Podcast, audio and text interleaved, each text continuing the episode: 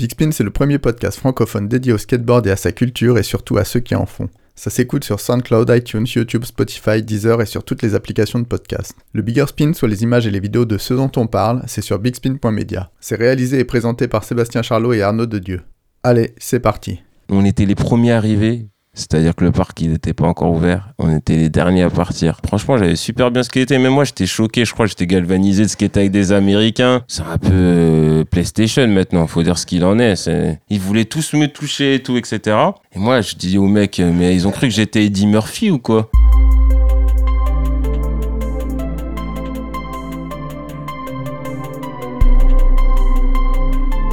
Aujourd'hui dans Big Spin, on est avec un homme déterminé au caractère bien trempé. Il a arpenté et arpente-paré où il a rentré une multitude de tricks à base de hill flip. On le retrouve souvent sur Insta pour des cabrioles et il est le skater favori de notre Aurélien Giraud national. Rien que ça. Il va évoquer ses débuts à Saint-Denis, sa passion pour le sport, les resquis au Cosa Nostra, réapprendre les tricks basiques, les sponsors, les voyages et bien évidemment il nous en dira un peu plus sur son binôme et partenaire de jeu, Henrik Pekatus. On aura aussi un point de vue unique sur les limites de la provocation et ses relents sous-jacents.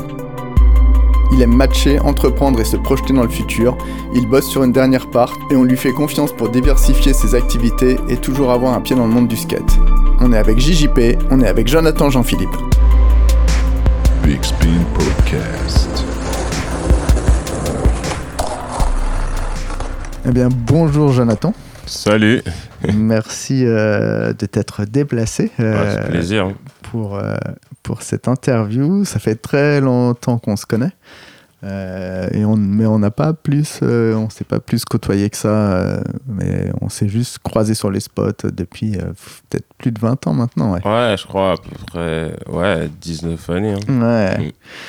Et bah juste pour commencer, je me, suis, je me suis dit que ce serait bien juste que tu nous donnes ton âge et d'où tu viens. Parce que, ouais, en fait, il y a les, gens qui écoutent ont entre 15 et 45 ans, voire plus. Donc, euh, je suis pas, je suis pas sûr que tout le monde place bien les gens dans leur contexte. Et, la taille de board que tu rides aussi, qui est un, élément. Euh, ok, bon, bah, je vais essayer de me présenter. Donc, euh, donc moi, c'est Jonathan Jean-Philippe. J'ai 34 ans. Donc, on me connaît sous le nom de JJP je vais venir tout de suite parler de la taille de board, c'est ça Donc euh, ma taille de board c'est le 8.2, 8 225 et euh, flat concave. Voilà, pour ceux qui connaissent. Euh, c'est précis, ouais. Donc du coup, moi je suis originaire de Saint-Denis, dans le 93. Je pense que tout le monde le connaît, connaît cette ville grâce aux médias, on va dire. Cette ville dangereuse. Ouais, apparemment très dangereuse. J'ai survécu apparemment. Euh, du coup, je parle de quand j'ai commencé le skate ou non bah, après, tout de suite. Tu me disais juste que tu habites à Boulogne maintenant. Oui, d'accord. Euh, maintenant je suis. Euh, gros changement quoi. Boulogne, ouais, ça change. C'est plutôt cool. bah, donc ouais, pour commencer, parle-nous un peu de ton actu là et malheureusement, comme tout le monde. toi qui voyageais beaucoup et tout, a pas mal été impacté avec les histoires de Covid. Donc, ouais, raconte-nous un peu cette année ce qui s'est passé, ce bah qui ne s'est pas passé. Alors, euh, donc, on va parler de avant le Covid. Je pense que c'est peut-être le plus simple. Donc, ouais, j'ai fait différents voyages pour euh, bah, le skate surtout. Et aussi, je travaille sur différents projets. Par exemple, là, on a créé une marque qui s'appelle Broski Hardware avec Aurélien Giraud et d'autres collaborateurs. On est plutôt content de nous. C'est vraiment l'esprit du skate. Voilà, on, a, on s'est décidé de faire ça parce que, bon, on s'est dit bah, pourquoi pas avoir une compagnie dans le skate? On est des skaters, donc on connaît plus ou moins les produits que d'autres aimeraient skater. Et du coup, on s'est dit, euh, pourquoi pas faire des vis avec des couleurs différentes, plutôt un peu bling bling pour habiller nos bords, parce que nous, on aime bien faire du matching. Hein, voilà.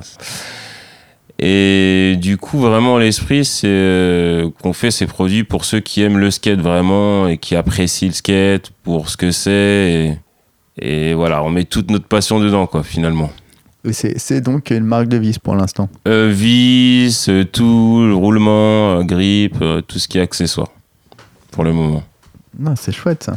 Ouais, c'est cool. On a super vendu. Là, on a tous les shops en Belgique. on a commencé il y a quoi?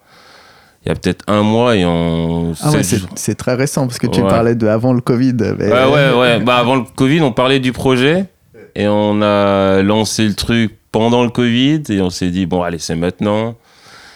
Et au final, euh, voilà, il y a peut-être un mois de ça, euh, on a commencé vraiment à demander aide au shop, etc., à faire un team. Et finalement, en l'espace de allez, 10 jours, on a vendu tout, sur toute la Belgique et on n'a même pas commencé la promotion en France finalement. Donc on a Belgique, Luxembourg, 2-3 shops en France. Il y a qui dans le team?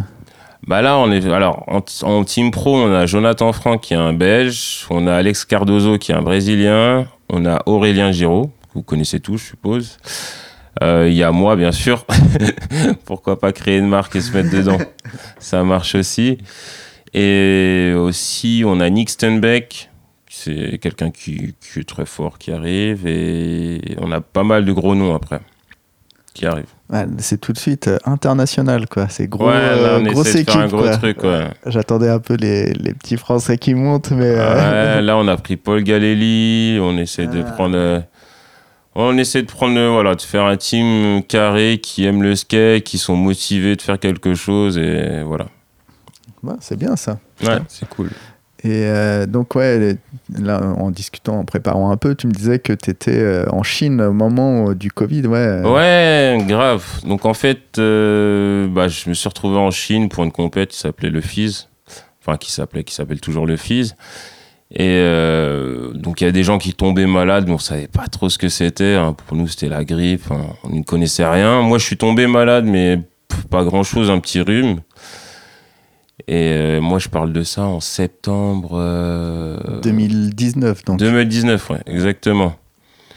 Euh, donc personne ne savait ce que c'était le Covid. ensuite, j'ai pas mal voyagé. Je suis parti à Bali, ensuite en Afrique du Sud. Et je suis rentré en France. On a commencé à parler de Covid, de maladie, de quarantaine. Donc moi, je comprenais pas trop parce que je sortais d'endroits paradisiaques, arrivé en France où on me dit on va me mettre en quarantaine fermé, euh, qui a la peste dehors. voilà, c'était assez particulier à comprendre, surtout que on sortait avec des gants, on avait tous des masques, on allait faire les courses habillés peut-être en combinaison d'astronaute. Ah, c'était quand même pas mal stressant, je t'avouerai. Donc pendant le début, c'était comme ça, je vous avouerai, pendant les trois premiers mois, puis après, bon, après, on, s'habitue malheureusement. On s'habitue malheureusement et on commence à connaître plus ou moins le virus euh, mm. et on essaye de, bah, faire les gestes barrières plus ou moins. Ouais, donc là, j'ai acheté un grand fil de micro. On est. Ah, grave, on est à bonne distance. On est dans, on a la bonne distance. Et euh, qu'est-ce que tu aurais dû faire euh, ouais, cette année-là que as, ouais, euh, Donc, toi, tu as plein de voyages qui sont passés à la trappe, quoi. Bah, je devais repartir aux États-Unis. J'avais envie de retourner aussi à Bali. J'avais besoin de filmer, voir, voilà, retourner aussi en Asie. Mais c'est vrai que bah, ça a coupé court finalement, sans vision dans le futur, parce qu'on ne savait pas trop ce qui allait se passer. Euh, même aussi euh, des business, etc. Donc euh, c'était assez compliqué, on va dire. C'était un petit moment un peu noir et je peux comprendre les jeunes, bah, surtout qui commencent à profiter de la vie, se sentir un peu seuls. Mais restez pas seul, on est là. Hein. Prends ta planche, va skater et fais-toi plaisir. L'avantage du skate, c'est une activité de plein air et euh, ouais, il y a quand même assez peu de risques euh, sur le spot, même pas du tout. Quoi. Exactement, et en plus, euh, bah, si tu connais personne, tu vas là-bas et puis tu te feras des potes. Une bonne occasion d'acheter du, du, matériel de skate.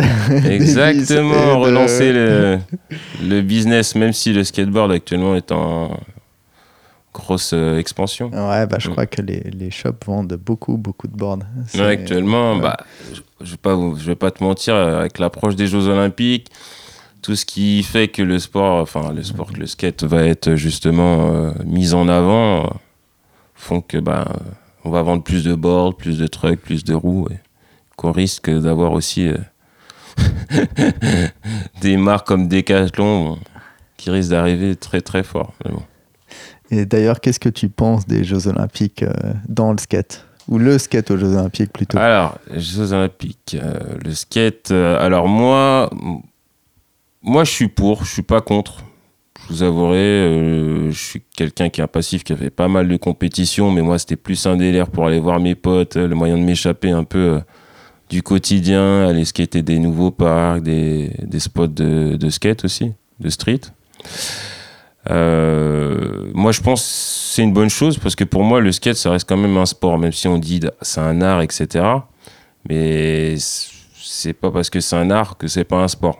On transpire. euh, On transpire sérieusement. ah, on exactement. euh, j'ai des tablettes grâce au skate, donc ça fait de la musculation. bon, après, on prend des vrais chocs. Donc pour moi, c'est quand même un sport et la vision avec les Jeux Olympiques peut mettre, enfin voilà, peut nous mettre en avant et, et puis plus ou moins aider les skateurs qui veulent en vivre finalement. Bah d'ailleurs, ouais, ça a commencé. Là. Il y en a quand même ceux qui sont de dans l'équipe de France. Ils, ont, ils bénéficient de tout un tas de statuts particuliers. de- Exactement, c'est plutôt cool. Ce qui est bien, c'est que ce qu'ils disent pas, c'est les anciens aussi qui ont fait le travail pour qu'ils puissent en arriver là. Hmm. C'est pas arrivé du jour au lendemain. Et, et ça, faut qu'ils le sachent. Quoi. Ouais, même aux États-Unis, je crois qu'il y a une grosse mobilisation des gens du skate pour que le skate soit d'une certaine façon aux Jeux Olympiques. Voilà, Euh, faut juste que ça soit bien encadré. Le problème qu'on a, c'est que si c'est un pecno, excusez-moi du terme, euh, qui reprend euh, justement l'organisation du skate comme il y a eu où on était géré par un mec qui faisait du roller, ça, je trouve ça inadmissible. Et voilà, moi qui, qui suis un skater, non, je trouve pas ça correct. euh, J'ai rien contre les rollers, mais s'il fait du roller, il gère du roller. Il gère pas du skate. Ouais, Ouais, c'est un, Voilà. un débat ce truc-là. Après, ouais, je- bah, moi, j'ai jamais été trop dans les trucs de Fédé. Ouais, c'est très très que- compliqué hein, parce ouais. qu'un tel gère ci, un tel gère ça. Mais là actuellement, il y a des gens en place qui ont l'air de savoir ce qu'ils font. Laissez-les faire. Enfin, faut les laisser faire. Voilà, c'est c'est la première année. quoi.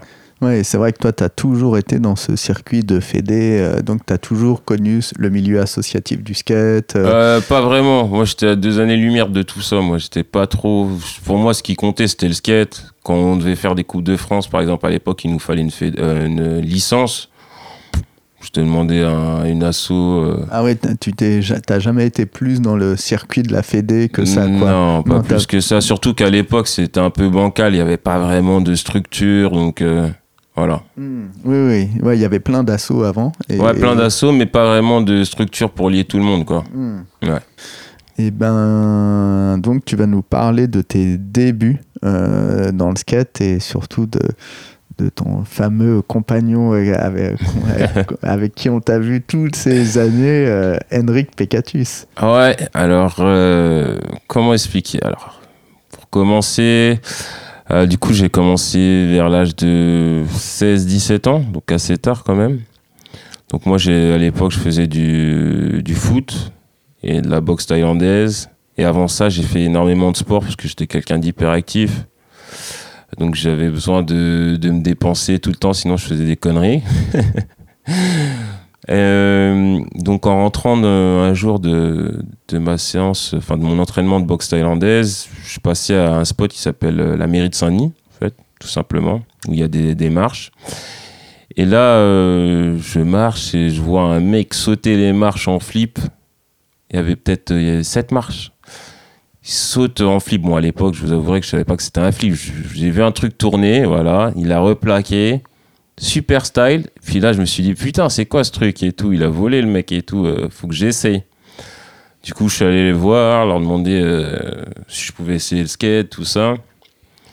Et euh, au début, ils étaient pas trop chauds parce que moi, j'étais un peu, voilà, j'étais habillé un peu Kaira à l'époque aussi. Et je pense qu'ils se méfiaient peut-être un petit peu. Puis au final, ils me l'ont prêté. Euh, j'ai roulé avec. Et putain, j'ai kiffé. Le lendemain, j'ai cassé la tête à ma mère pour avoir un skate. Euh, elle était pas trop pour. Et puis au final, euh, elle me l'a payé. et Donc j'ai commencé le skate comme ça. Et à connaître euh, Henrik aussi.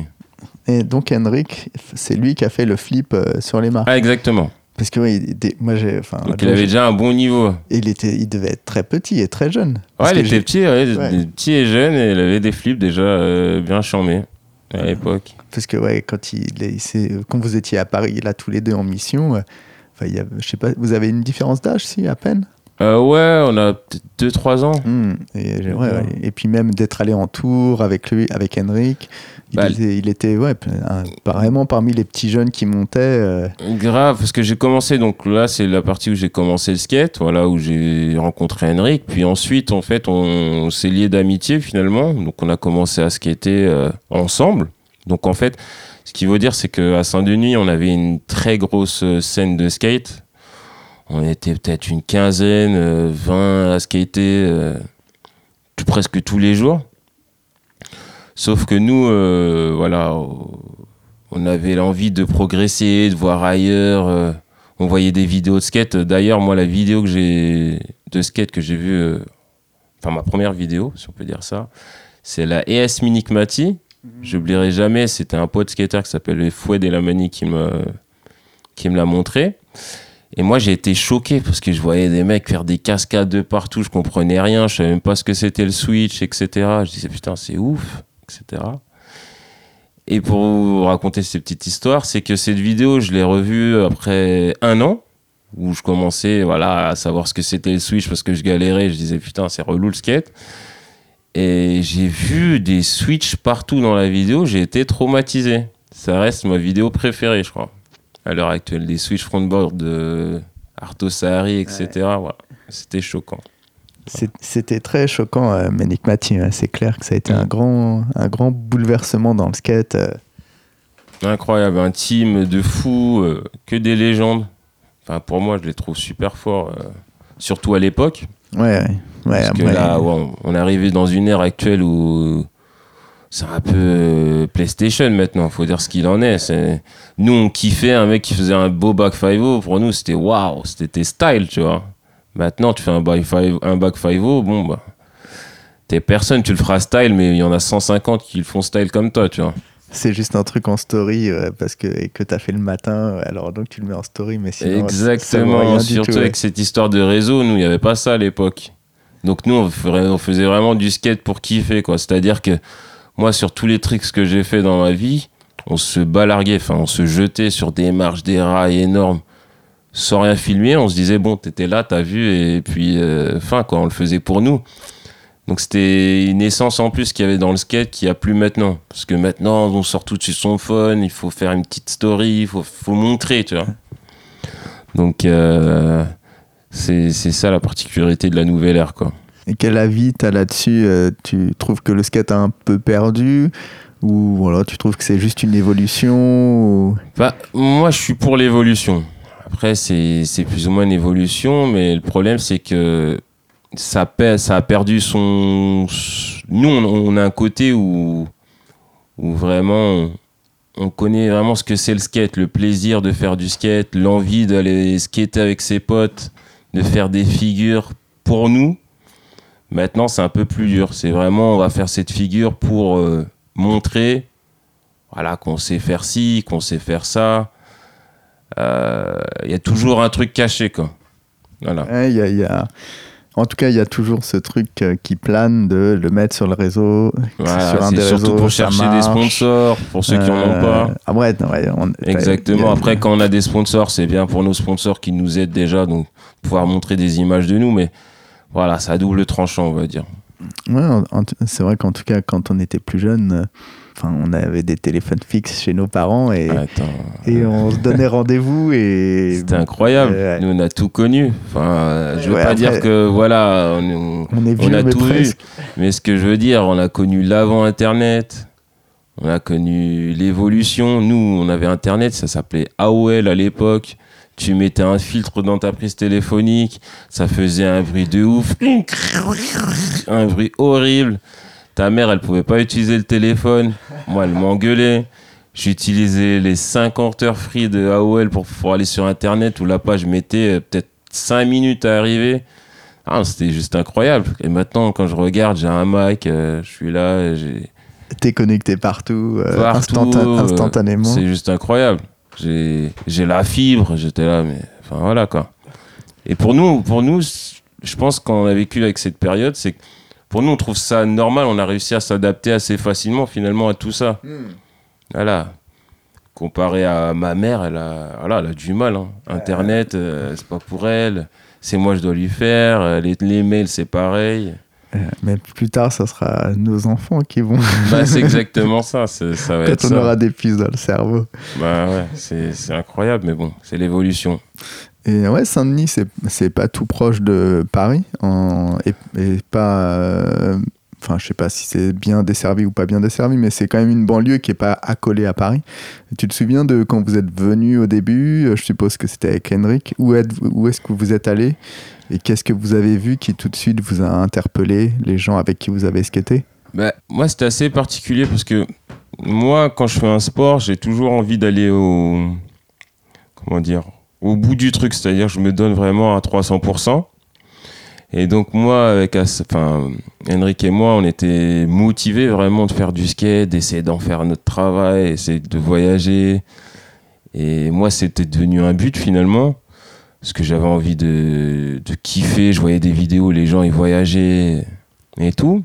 Donc on s'était dit, euh, j'avais dit, je me rappellerai toujours à Henrik, euh, ouais, euh, moi je veux rentrer chez DC je veux rentrer chez Zoo York, je veux rentrer chez telle marque, telle marque. Euh, et, donc on s'était dit, oh, bah, vas-y, viens, on va skater à Paris parce que nous, faut, faut le dire, c'est que les gens, enfin les skateurs qui étaient à Saint-Denis voulaient skater toujours à Saint-Denis. C'est-à-dire qu'ils ne voulaient pas bouger. Quand ils, faisaient, quand, ils, bougeaient sur un spot, on aurait dit qu'ils avaient fait un trip euh, de 6 heures de route. Donc nous, on s'est dit, voilà, si on veut évoluer et avancer, il va falloir qu'on prenne notre sac à dos, notre board et on se casse tout seul, euh, faire notre vie, quoi. Donc moi, j'étais un peu plus vieux, donc moi je dirais Henrik finalement donc euh, il venait avec moi donc je disais à sa mère ouais il vient avec moi et puis on allait skater à Bercy. Voilà c'était ah. l'un de nos premiers spots je crois c'était Bercy. Donc ce qui était marrant c'est qu'à l'époque on n'avait pas toutes ces lignes de métro. Euh, c'était un peu l'anarchie pour aller à Bercy euh. c'était un peu perdu Bercy ouais, grave c'était juste ouf Bon, j'ai pas perdu. Hein. Non, c'était pas, c'était pas euh, très bien desservi. Il y avait euh, qu'une seule ligne qui passait. Il fallait Exactement. Il fallait changer plusieurs fois, etc. C'est fou. Hein. Même si c'est pas loin de Gare de Lyon. Après, quand tu captes que c'est pas loin de Gare de Lyon, tu fais ah ouais, mais en fait, il y a 5 minutes de ride et c'est plus pratique. Mais on pensait pas comme ça à l'époque. Voilà. Donc, euh, ouais, j'ai l'impression qu'on est des dinosaures finalement. Mais du coup, on s'est motivé, donc on allait à Bercy, donc on a fait des rencontres avec des autres skateurs de Paris, donc c'était le premier contact qu'on avait avec des skateurs de là-bas, d'ici plutôt. Ouais, c'était la grande période de Bercy, c'était juste après Bastille, quand Bastille avait été donc fermé, donc tout le monde s'était plus ou moins retrouvé à Bercy. Ouais. Moi, c'était mon spot préféré, il y avait du curb, du gap, il y avait des skateurs qui arrivaient, on voyait des William Fan à l'époque venait casser les cœurs. Après, on voyait des Vincent Bressol, des Stéphane Larence, des Louis Pa, des Franck Baratiro. C'était super cool. C'était la première fois où on voyait des mecs qu'on avait vus à la télé, quoi. Ah oui, bah ouais, t'avais vu les vidéos. Ouais, les vidéos, les, les Tika, les Square, l'époque. Ah ouais, les Lords. Ouais, vous arrivez juste après ça, quoi, en fait. Ouais, on arrivait à ce moment-là. Enfin, moi, pour moi. C'était ce genre de vidéos euh, qui sortaient à peine. Hein. Ouais, ouais, ça doit être 2003, euh, 2004. Euh, donc c'est ça, ouais, tu devais avoir entre 18 et 20 ans. Mm, mais même pas parce que. donc moi, mon parcours, comme tu as dit, il est un peu spécial parce que moi, je commençais le skate vers 16 ans. 16, 17 ans, allez, 16 ans et demi. Et au bout d'un an, j'ai eu mon premier gros sponsor. C'est-à-dire qu'il y a Street Machine qui m'a contacté. Ah, d'accord, En me disant euh, ouais, qu'ils aimeraient bien que je ride pour eux et tout. Et moi, j'étais choqué. J'étais là, putain, mais c'est quoi ce délire et tout? Il a une team de malades. Donc, comme je disais, ils avaient les plus gros, Stéphane, euh, euh, Vincent, Louis Pa, Franck. J'étais là, mais qu'est-ce qu'il veut de moi? Enfin... Et c'était avec qui tu étais en, en connexion à la machine? Euh, Fred. Ah, c'était Fred de Vacker. exactement. Euh, ah, d'accord. Et c'était le. Oui, donc c'était encore le magasin rue Bayeul. Exactement. Ah, il y avait Fred, euh, il y avait Romain. Il y avait Romain, ouais. Et après, il y avait Greg. Greg Bachurek. Greg Rambo. L'armoire. Notre tombeur. le Playboy, incroyable. J'étais jeune et je voyais déjà que c'était un tombeur. J'espère que tu le suis sur Instagram. Ouais, bah, je le revois de temps, en temps, actuellement. Donc, euh. Tu vas dans sa boutique de, de prot Ah non, elle Non, j'ai pas été encore. Ah, j'ai pas été, mais je l'ai vu et il m'a dit il faut que tu passes. Il veut me requinquer. On était passé à l'époque avec euh, Bébert et Tao. Enfin, je dis l'époque, c'était il y a plus de 10 ans. Et nous avait filé du guarana en. ah ouais, bah. Ah ouais, Greg Bakorek. Euh, ah ouais, donc ouais, grande époque de la machine aussi. Euh. Ouais, exactement. Donc c'est là, ça m'a encore plus motivé, moi, à faire du skate et tout. Euh, je skatais avec eux, j'étais là, le petit jeune. Puis, puis moi, c'était assez particulier, mon style de skate, c'est que j'ai vraiment appris au début des trucs compliqués. Euh, c'est ce que je disais, c'est que j'arrivais des hill flip back, des hill flip front, des... mais je savais pas faire un front, je savais pas faire un back. Ah ouais, d'accord, ouais. C'est-à-dire qu'en compète, je mettais tout le temps mes hill back sur des pirates, tout ça, mais si on me demandait de faire un back, je savais pas le faire, quoi. Mais pourtant, tu skatais dans la rue et t'étais à l'aise, les curbs et tout à Bercy. Ouais, en fait, mais c'est particulier. Moi, j'ai toujours commencé dans le, enfin, au street, enfin dans, le- dans la rue, quoi. C'est-à-dire que on prenait un petit ballerod là, je sais pas si tu connais. Euh, C'était les petits plots rouges et Ah, blancs, on les appelait ouais. Comment- Ah ouais, Ballyrod, ok, ouais, d'accord. ballerod. Et du coup, on les mettait sur des marches, on faisait des gars frontboard, des gars flip slide dessus et tout. C'était assez marrant. C'est là où j'ai eu mes premiers contacts avec la glisse, euh, les board slide, etc. Euh, du coup, je me suis perdu dans mon histoire. C'était euh, Street Machine et, et donc ouais, Fred, c'est un peu tombé de nulle part quoi. Il ouais, c'est un peu euh, tombé de nulle part. Il m'a dit Ouais, on kiffe comment tu rides, on aimerait bien que tu rides pour la machine et tout. Je lui dis Mais t'es sûr et tout? Et il me dit Bah oui, si on te demande et tout. Puis moi, j'ai fait Bah d'accord, cool. Puis là, ça a commencé. Donc, j'ai skaté avec euh, ceux que je voyais à la télé. C'est marrant quand je dis à la télé. En vidéo plutôt. Ouais, après, effectivement, c'est marrant, mais c'est vrai que c'était à la télé. Tu les Ouais, regardais à la télé. À la ouais. télé, on les regardait à la télé. Et puis, moi, avant, avant que je rentre chez eux, avant que j'ai un sponsor, c'est-à-dire que moi, ces gens-là, enfin, les, les, les gens de la télé, c'est-à-dire Stéphane, Vincent, je vais pas dire à chaque fois leur nom, mais ils se reconnaîtront, c'est qu'ils me donnaient à chaque fois euh, des boards quand j'étais en galère. On allait au dôme, ils me filaient leur ancienne board, etc. Et c'est peut-être ça que j'ai gardé aussi maintenant, c'est-à-dire que voilà, moi, ma board, quand je la trouve euh, presque étape pour moi, bah, je la donne à un petit, etc. tu vois. Mais c'est vrai que je me souviens, euh, vous étiez, vous faisiez complètement partie du skate parisien. Quoi. On- je vous voyais tout le temps, tout le temps sur les spots. euh, enfin, vous étiez dans tous les coups. euh, Ouais, à l'époque, c'était sûr, on était partout. Dès qu'on y avait un petit événement, on y allait. On allait faire du street, on essayait d'organiser, ouais, on se rejoint là-bas et tout, avec nos téléphones éclatés au sol. Non, c'était incroyable, cette période. C'était, ça me manque un peu parce que c'est vraiment l'insouciance. On faisait vraiment du skate pour le skate, tu vois. Il n'y avait rien d'autre, pas de pression. C'est clair que l'insouciance, c'est quand Euh, même ce qui résume euh, ces débuts de, de skate euh, à Paris euh, dans les années 2000, euh, enfin Ouais, 2002, tout 90, ça. ouais. 2000, c'est quand même un moment où on est plus jeune, quoi, ouais. Ouais, c'était ouf. Après, euh, ma mère, elle nous, elle nous, elle nous a pas mal aidé, moi, et Henrik, parce que par l'histoire, elle commence là, c'est que la mère d'Henrik, elle, euh, elle devait partir aux Antilles, habiter là-bas. Voilà, faut, parce que je suis d'origine euh, antillaise, de la Guadeloupe-Martinique, je sais pas si je l'ai dit avant. Non, non, et Henrik aussi. Et Henrik euh, de Guadeloupe. Ah ouais, d'accord. Et donc sa mère, elle devait partir en Guadeloupe. Euh, et donc lui, il voulait rester ici. On se quittait tout le temps ensemble, on était collés tout le temps, tu vois. Et du coup, bah, j'ai demandé à ma mère, euh, un peu comme un débile, quoi. Ouais, euh, est-ce qu'on peut garder Henrik à la maison? Putain, c'est trop bien, ouais. Euh, Ouais, ça, me dit mère, quelque elle- chose, cette sa histoire. mère, ouais. elle part au, au bled. puis il a envie de continuer à skater et tout, tu vois. Enfin, à l'époque, je pensais, je savais pas tout ce que. Maintenant, je réalise que ma mère, elle a fait un truc de fou quand même. Ouais, ouais, carrément, ouais. Parce que plus jeune, je, je voyais pas ça comme ça. Je voyais un pote qui vient à la maison et voilà. Finalement, ma mère, elle a dit oui. Je sais pas, parce que je sais pas comment. Elle a dit oui. Ouais, elle voulait faire plaisir à son fils. Et du coup, il est resté avec nous pas mal d'années. hein. C'est-à-dire qu'on skatait tout le temps ensemble. Ma mère, elle nous saignait, voilà. C'était compliqué euh, aussi financièrement, mais bon, on essayait de, de joindre les deux bouts. C'est-à-dire que quand un voulait un truc, euh, voilà, elle l'a toujours. euh, elle s'en est occupée comme si c'était son fils, quoi. D'accord. Parce qu'en en fait, j'ai dû entendre plus ou moins cette histoire parce que je pense qu'il y a tellement de gens qui vous ont demandé si vous étiez euh, Ouais, frère. frère, et, À l'époque. et après, quand t'es plus jeune et tout, d'expliquer que la mère d'Henrik. de- et- et donc, il y avait toujours un truc, non, il habite chez moi, da da da da, sans trop rentrer dans Ouais, les détails. en ouais. fait, là, j'en ai jamais vraiment parlé, en fait. Là, je parle à toi, mais c'est vrai que j'ai jamais vraiment parlé en interview, euh, etc. Euh, du coup, voilà, donc il est venu à la maison. Et comme je te disais, c'est quand même un truc de fou qu'elle ait dit, qu'elle ait dit oui, quoi. Genre, Carrément, ouais, vas-y, ouais. laisse-le venir et tout, cool. Et que la mère d'Henrik euh, fasse confiance, quoi. Ouais, voilà. Et du coup, il est venu à la maison. Donc, euh, bah, c'était mortel. Parce que moi, je suis pas fiche unique, mais j'ai un grand frère, mais on n'est pas de la même génération. On a plus de 16 ans d'écart. Ah ouais, ouais. Du coup, euh, j'étais un peu élevé tout seul, moi. Hmm, ouais, t'es un Ouais. peu fils unique. euh. Exactement. Donc là, c'était cool. Ouais, Toi, tu te retrouves en fait, avec un petit frère. ouais. Ouais, la maison calme, on peut jouer, je peux le tabasser s'il faut. non, c'était plutôt cool, non. Ah ouais, Et- après, je veux bien croire que c'est quand même un moment où t'as le mec avec qui tu skates qui vient habiter chez toi. Et pour lui, ça devait être quand même assez improbable euh, que sa mère dise Ouais, non, mais tu peux rester. Enfin, après, je suppose que ça s'est pas fait en deux minutes. Mais ouais, Bah, elle est cool cette hein, histoire, ça s'est fait presque en deux minutes. C'est-à-dire qu'un coup de fil, tout ça, c'était réglé. Puis ils se sont rencontrés, ma mère et tout. Bon, bref, il n'y a pas eu de. Franchement, j'ai.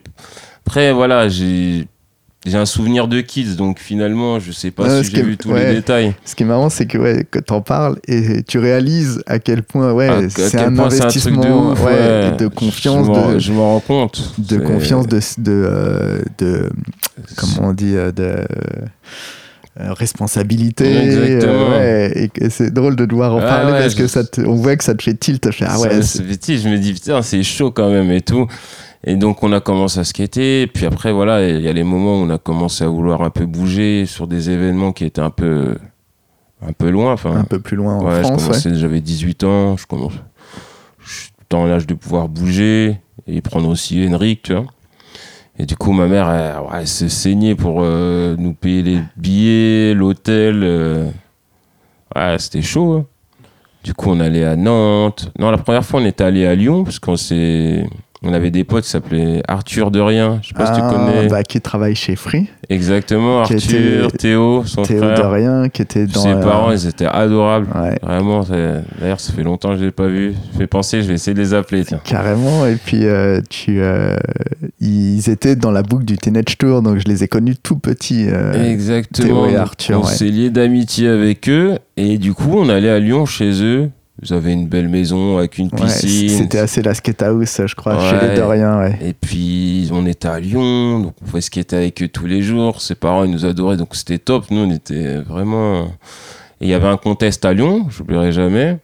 On avait fait ce contest et je sais pas, si je crois que j'avais gagné. Ça, ça remonte à tellement longtemps, je sais pas si j'avais gagné ou fini deuxième. Je pense que j'avais gagné ce contest et Henrik deuxième ou l'inverse. Enfin, pour nous, c'était voilà, si lui il gagnait, pour moi je gagnais. Si En même temps, c'est la motive d'aller avec son pote au contest. voilà, euh, en gros, euh, il n'y avait pas vraiment de classement qui comptait, quoi. Si lui, il était bien classé, pour moi, c'était nous deux, c'était teamwork, tu vois.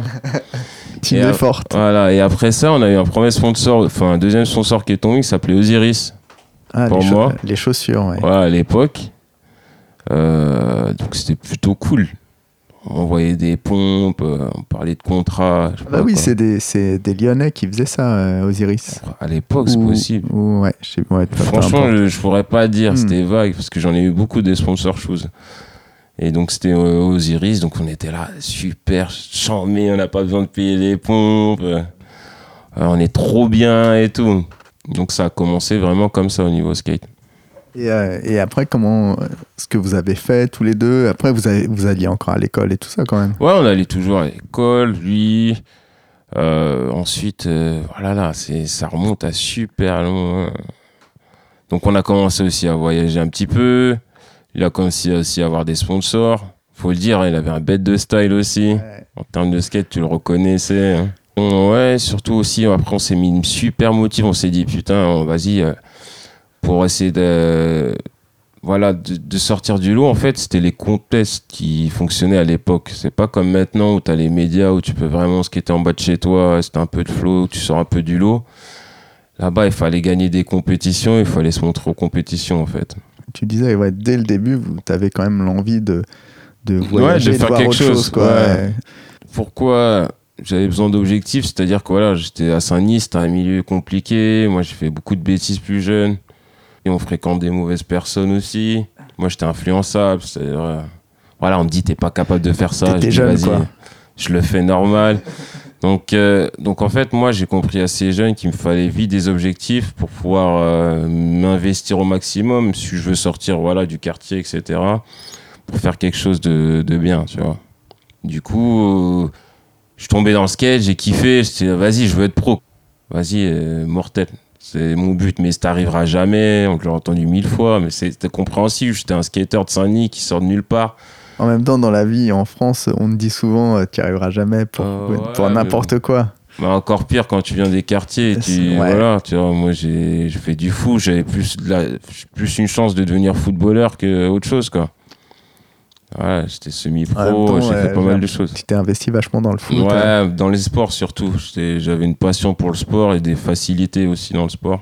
Donc euh, j'ai tout fait. hein. J'ai fait du water polo, c'est quand même incroyable. Ah ouais, j'avoue. Euh, j'ai fait du karaté, euh, j'ai fait du basket.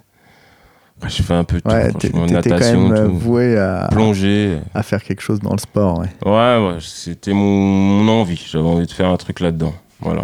Et, et donc, ouais, la suite avec Hendrik, là, quand vous êtes euh, sponsor, vous avez un peu des, ah oui, donc on s'est dit, ouais, facilités. Exactement, on s'est dit qu'il faut euh, se mettre une motivation et du coup on s'est lié d'amitié aussi avec Mathias, c'est la personne qui gère le Cosa Nostra Skatepark, Mathias euh, ah, qui Tomer, euh, super bien occupé de nous plus jeunes et il était super gentil, adorable.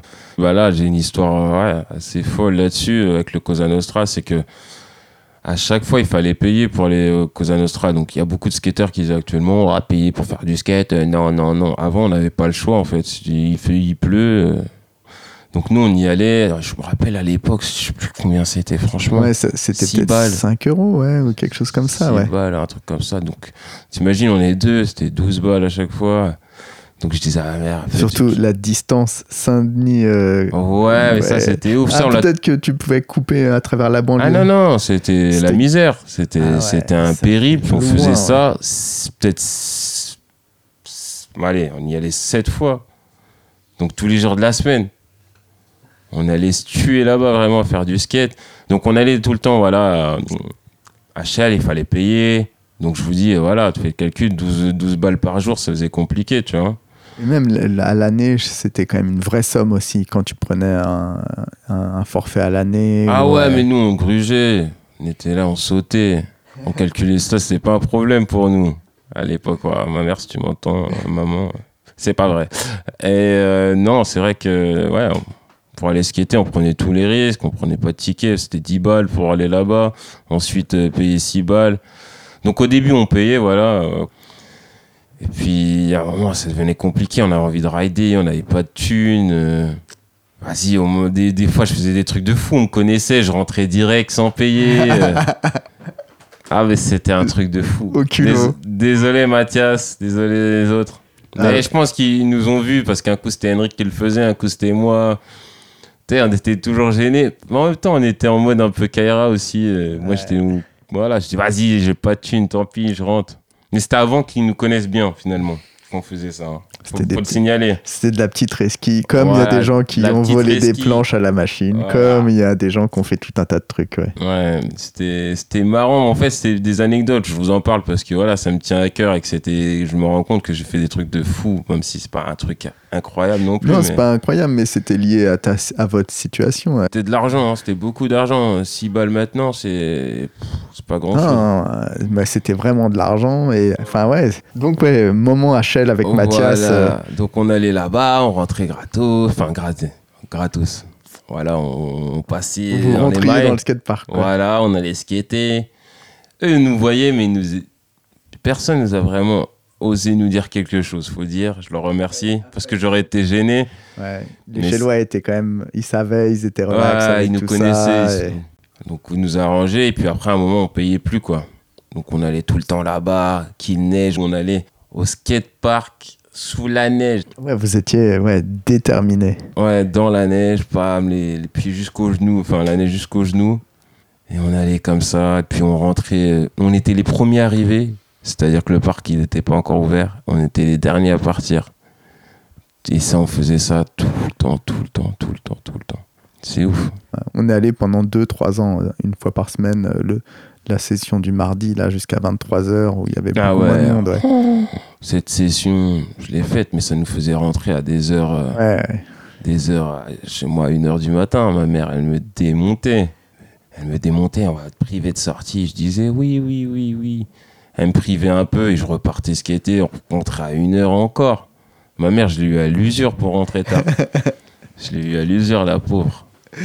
Merci maman, c'était. Je sais que c'était pour mon bien, mais bon. Mais on l'a, on l'a usé comme ça. Incroyable. Toi, tu as vraiment cet objectif de, de, faire quelque chose dans le skate. Comment ça se passe avec Henrik et bah Avec Henrik, on est dans la même optique. Après, on grandit. Enfin, c'est là où un peu l'insouciance s'envole de plus en plus. C'est-à-dire qu'on grandit, on commence à avoir un peu de responsabilité. Euh, lui, j'ai jamais vraiment su ses optiques dans le skate finalement. Enfin, on n'en parlait pas plus ou moins. Non, bah, après, après quand moi, j'ai mis, voilà, moi je l'ai dit clairement parce que je suis un peu comme ça. J'aime bien dire les choses comme ça. ça me force à le faire. Euh, du coup, voilà, on a fait les contests, on a skaté. Puis, un moment, il y a un jour où, il a fallu se séparer. Voilà. Ensuite, il a décidé de partir euh, en province, euh, au Mans. Au Mans, je crois. Ouais, c'était ça. Et du coup, bah, elle a fait sa route. Hein. On lui a dit, bah, vas-y. Euh, et parce que maintenant, il est, euh, il s'occupe de bambou ou non? Ouais, exactement. Ah, j'ai vu, j'ai regardé comment. Il bambou. Euh, enfin, il travaille là-bas, c'est cool. Il est resté dans le skate, il skate toujours. Il a, il a un chouette style et j'ai je, vu qu'il y avait bambou dans la boucle. Je sais, et après, j'ai supposé mm. qu'il travaillait là-bas. C'est chouette, ouais. Donc voilà, on s'est séparés comme ça. Lui, il est parti faire à Mans. Je, je pourrais pas dire exactement pour quelle raison. Je mais je me souviens ouais, qu'il était parti au Mans, euh, mais je pensais pas que c'était. Je pensais qu'il y avait un petit bout de chemin euh, ou non, à Paris encore. ça s'est fait quand même. Voilà, il est resté un petit moment. Après, voilà. Donc moi, je, suis retrouvé, je me suis retrouvé tout seul. Donc c'était un peu compliqué de retourner un peu dans la solitude finalement parce que bah, c'est Rose qui était tout seul. Ouais, c'est pas évident. Ouais. C'est des moments pas évidents euh, que Ouais, Même, euh, j'en parlais avec un petit gars de Répu, là, Quentin, et, et qui me disait ouais, qu'il y a un moment où il a 18 ans, où tu as tes potes qui arrêtent, où tu as tes potes qui partent. Et, c'est, et en 90, on avait déjà cette, ce truc-là où tu as tes potes qui. Faut, ouais, soit bah, tu continues. Euh, imagine-moi, j'en ai 34, c'est-à-dire que j'en ai vu beaucoup arrêter, j'en ai vu beaucoup reprendre, arrêter. Euh, et c'est là où je me dis, moi, j'arrive même pas à compter ces années. C'est passé super vite parce que j'arrive pas à y croire que j'ai réussi à rester dans le skate tout ce temps-là, en fait, mm. finalement. Parce que moi, j'étais un mec un peu plus ou moins stable dans le sport. C'est-à-dire que. Bah là, dès que ça me saoulait. Euh... T'es sacrément stable parce que ouais, t'en as pas fait à moitié du skate. Non, j'en ai pas fait à moitié. J'ai bien kiffé le lifestyle, j'ai bien kiffé ce côté où tu t'autogères. Moi, pour te raconter aussi une autre histoire, c'est que euh, j'aimais bien la gagne. Je suis un mauvais perdant, faut le dire. faut le savoir. Voilà, plus on vit, plus on arrive à admettre les choses. Voilà, je suis un mauvais perdant. Et moi, quand je faisais du foot, je me donnais à 250%. C'est-à-dire que moi, je voulais gagner. Pour le skate, t'as dit 300. Ouais, bah tu vois, je me donne plus pour le skate que pour le foot. Mais du coup, quand je me donnais à fond que je voyais le mec à côté de moi. comme ça, un peu plus bas. Quand, je, quand je voyais le mec. Euh, à côté de moi, tu lui fais une passe en or pour qu'il marque. Il vient, il fait n'importe quoi. Genre, il s'en fout, il rigole, mais j'ai envie de le tabasser, je suis désolé. Mec, on est là pour gagner. On a un tournoi à gagner, il faut y aller, tu vois. Et du coup, moi, j'ai mal vécu que, les gens s'investissent pas autant que moi, en fait. Et, et ça, c'est le problème des sports collectifs. Tu peux pas en vouloir. C'est-à-dire que c'est que là, quand on perd, c'est une équipe qui perd, c'est tout le monde qui. Tu peux pas dire, moi j'ai été meilleur, euh, c'est toi qui as été pété. Moi j'étais comme ça, moi je disais normal, je lui disais, mais faut dire, moi si je suis pété, faut dire je suis pété. Toi t'as été nul là, mec. Dis pas, c'est l'équipe, c'est toi. Tu vois? Bref, j'étais plus comme ça. Et c'était dur plus jeune euh, moi j'avais pas trop de filtres non plus. De ne pas froisser les gens de, pas froisser moi j'ai pas j'ai jamais vraiment eu trop de filtres. Moi je disais vraiment j'ai un front parler un peu euh, des fois qui peut peut-être choquer les gens. C'est pas méchant c'est ça va. ça reste euh, voilà je reste quand même correct. Mais c'est vrai que j'aimais pas perdre voilà. Et je me suis dit putain le sport collectif c'est pas pour moi je vais péter un câble.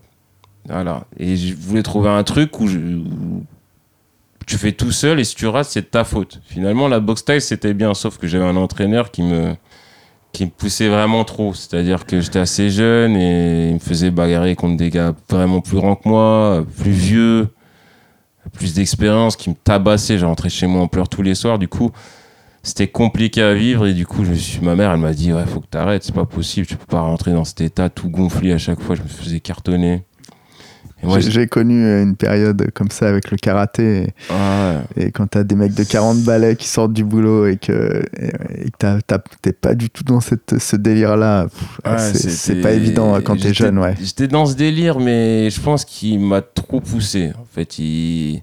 à un moment, c'était trop. C'est-à-dire que moi, il y a des, des plus vieux, ils voulaient pas me tabasser. Ils disaient, mais attends, il est tout jeune, je veux pas le taper fort. Et l'entraîneur, disait, non, tape le fort, faut qu'il comprenne, c'est comme ça ça va l'endurcir. Et tu portes vraiment plus les coups en boxe taille que dans d'autres euh, sports. Ouais. Et moi, j'étais pas d'humeur, enfin, je suis pas quelqu'un à me plaindre. Du coup, T'encaissais, ouais. Ouais, j'encaisse et j'ai une acceptation de la douleur qui est abusée, quoi. C'est plus que la normale.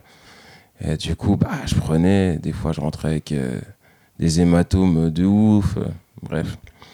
Donc voilà, donc je me suis dit, bon, faut que j'arrête ça. Et comme par hasard, au moment où je voulais arrêter, je suis tombé sur le skate et je me suis dit mortel, tout seul, pas de coach. Si je rate, c'est de ma faute. Si je me nique, c'est moi. Personne, c'est parfait.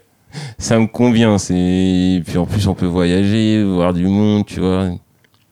Puis l'esprit aussi du skate où moi j'ai jamais, voilà, je suis un peu solitaire, mais finalement, j'ai une grande famille, le skate. C'est-à-dire que moi, j'ai pas peur. C'est pour ça que je voyage même tout seul. C'est-à-dire que n'importe où dans le monde, si moi j'ai une galère avec un hôtel, je suis perdu, ou je sais pas, je vais à un skatepark, je dis, euh, je suis en chien, enfin, je suis en galère, quoi.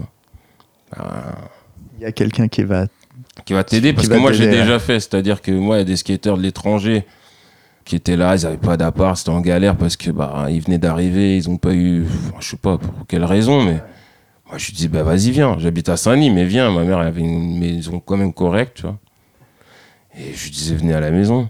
Classique du skate. c'est ça qui est marrant, c'est que ma mère, elle a vraiment. Elle a vu tout le monde passer. Ouais, bah, elle a vu des stars. Euh, enfin, elle a vu des Seva Krokov. Elle a vu des Kevin Chala. Elle en a vu plein, des grands noms qui sont passés à la maison dormir. Euh. Et puis, même ce qui était à Saint-Denis, je ramenais ces mecs-là, mes potes skateurs, ils devenaient fous. On disait, mais c'est quoi ça? C'est pas possible. Comment il fait? Comment il fait? Si C'était incroyable. C'était des bons moments. Et tu te souviens quand tu, au moment où tu bascules complètement dans le skate et voilà, je sais pas si t'arrêtes l'école ou s'il y a eu un moment de rupture ou, ou si tout ça, ça s'est fait euh, naturellement? moi, j'ai, enfin, l'école c'était compliqué. J'ai fait le cursus classique, mais j'ai arrêté. Voilà. Après, j'ai trouvé un taf, j'étais euh, technicien réseau informatique. Euh, T'as toujours été un peu geek alors Ouais, moi je suis un geek, parce que j'adorais l'informatique un peu. Je démontais les ordis, je les remontais. Et là, j'avais trouvé un taf euh, à Orange. Euh, bon, c'est un peu la partie glauque de ma life. Hein, mais... Et du coup, j'avais un super bon taf, bien payé, rien à dire. donc c'était un vrai taf quoi. Ouais, c'était un vrai taf. C'était pas un, truc pour gagner un peu de sous, faire du skate en même temps. Non, c'était. Oh ouais, non, c'était un vrai taf. Il fallait des thunes. Euh, ma mère, me cassait la tête. Ouais, Le skate, ça paye, mais pas plus que ça.